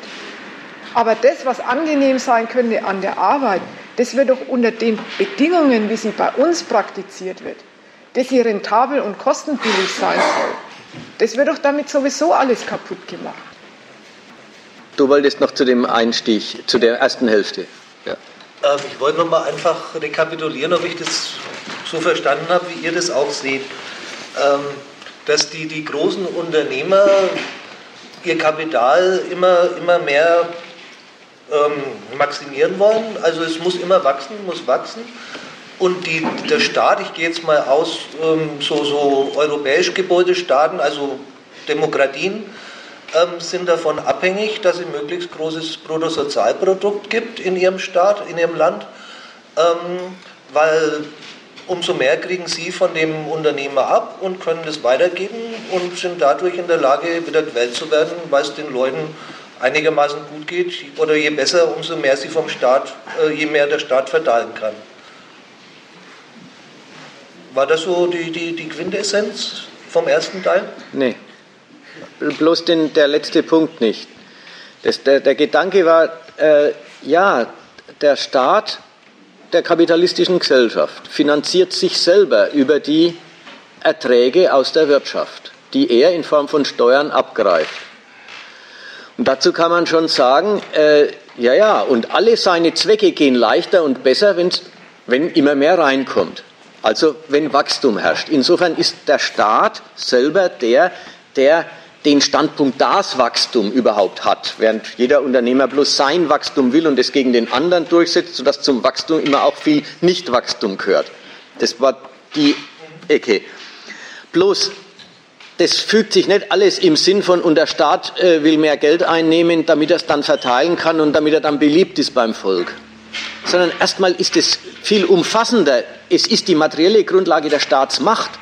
Auch sein Militär kann er sich bloß leisten. Auch in die Ukraine kann er sich bloß frech einmischen, wenn er selber über große Geldquellen verfügt.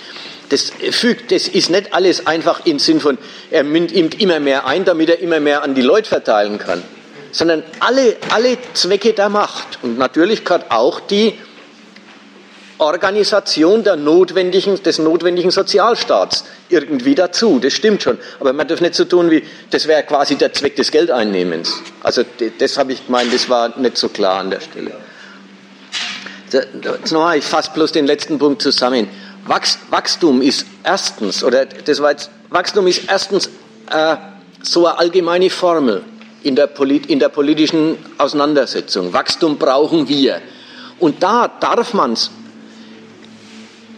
eigentlich mit dem Gebrauchswert und dem Konsum verwechseln. Ja, wir brauchen alle, dass es weitergeht, denn sonst haben ja wir nichts. Da haben wir jetzt richtig drüber geredet. Es, Wachstum ist nicht Konsum, Wachstum ist nicht Produktion für Verbrauch, sondern in Wahrheit, wenn man ordentlich sagt, was soll denn wachsen, dann muss man eigentlich sagen, das Kapital ist das, was wachsen soll und was dann in seinem Wachstum alles von sich abhängig macht. So, und jetzt gibt es Leute, die Wachstumskritiker, die Postwachstumsökonomie. Jetzt gibt es Leute, die merken durchaus Momente der Absurdität dieses Wirtschaftssystems. Sie merken, dass es doch absurd ist. Es muss immer mehr werden, damit es weitergehen kann. Das merken sie. Sie merken, dass das Wachstum, das in dieser Ökonomie erzeugt wird, Schäden bewirkt, Umweltschäden, äh, Armut zwischen dritter Welt und Zentren und so weiter, auch Ungleichheit in den Zentren, das merken Sie alles. Und das alles führen Sie darauf zurück, dass quasi die gesamte Gesellschaft einen einheitlichen Zweck verfolgen würde und der einheitliche Zweck wäre, alle wollen immer mehr konsumieren. Genau das, was wir an diesem Wachstum kritikabel finden, nämlich dass das ganze Leben der Gesellschaft dem Zweck, das Kapital zu vermehren, untergeordnet ist, das finden die Sau normal. Und genau das, was wir gar nicht kritisieren würden, ja, natürlich, wenn die Arbeit produktiver wird, soll auch mehr rauskommen für die Leute. Das finden sie das Unglück. Also kurzum, es gibt Leute, die bemerken, die, Absurdität, die bemerken Momente der Absurdität dieser Wirtschaftsweise und kritisieren sie. Aber dann identifizieren sie doch sich viel zu sehr mit dem Kapital, halten die kapitalistische Wirtschaft für Wirtschaft überhaupt und finden dann das Wirtschaften überhaupt zu viel und machen eine Selbstkritik an ihrem eigenen Wunsch, dass von der Arbeit auch ordentlich was rauskommen soll. So, das war jetzt eine Zusammenfassung nochmal nachgetragen, damit man einen Überblick behält, was im Großen und Ganzen die, die Rede gewesen ist. Jetzt ist Schluss.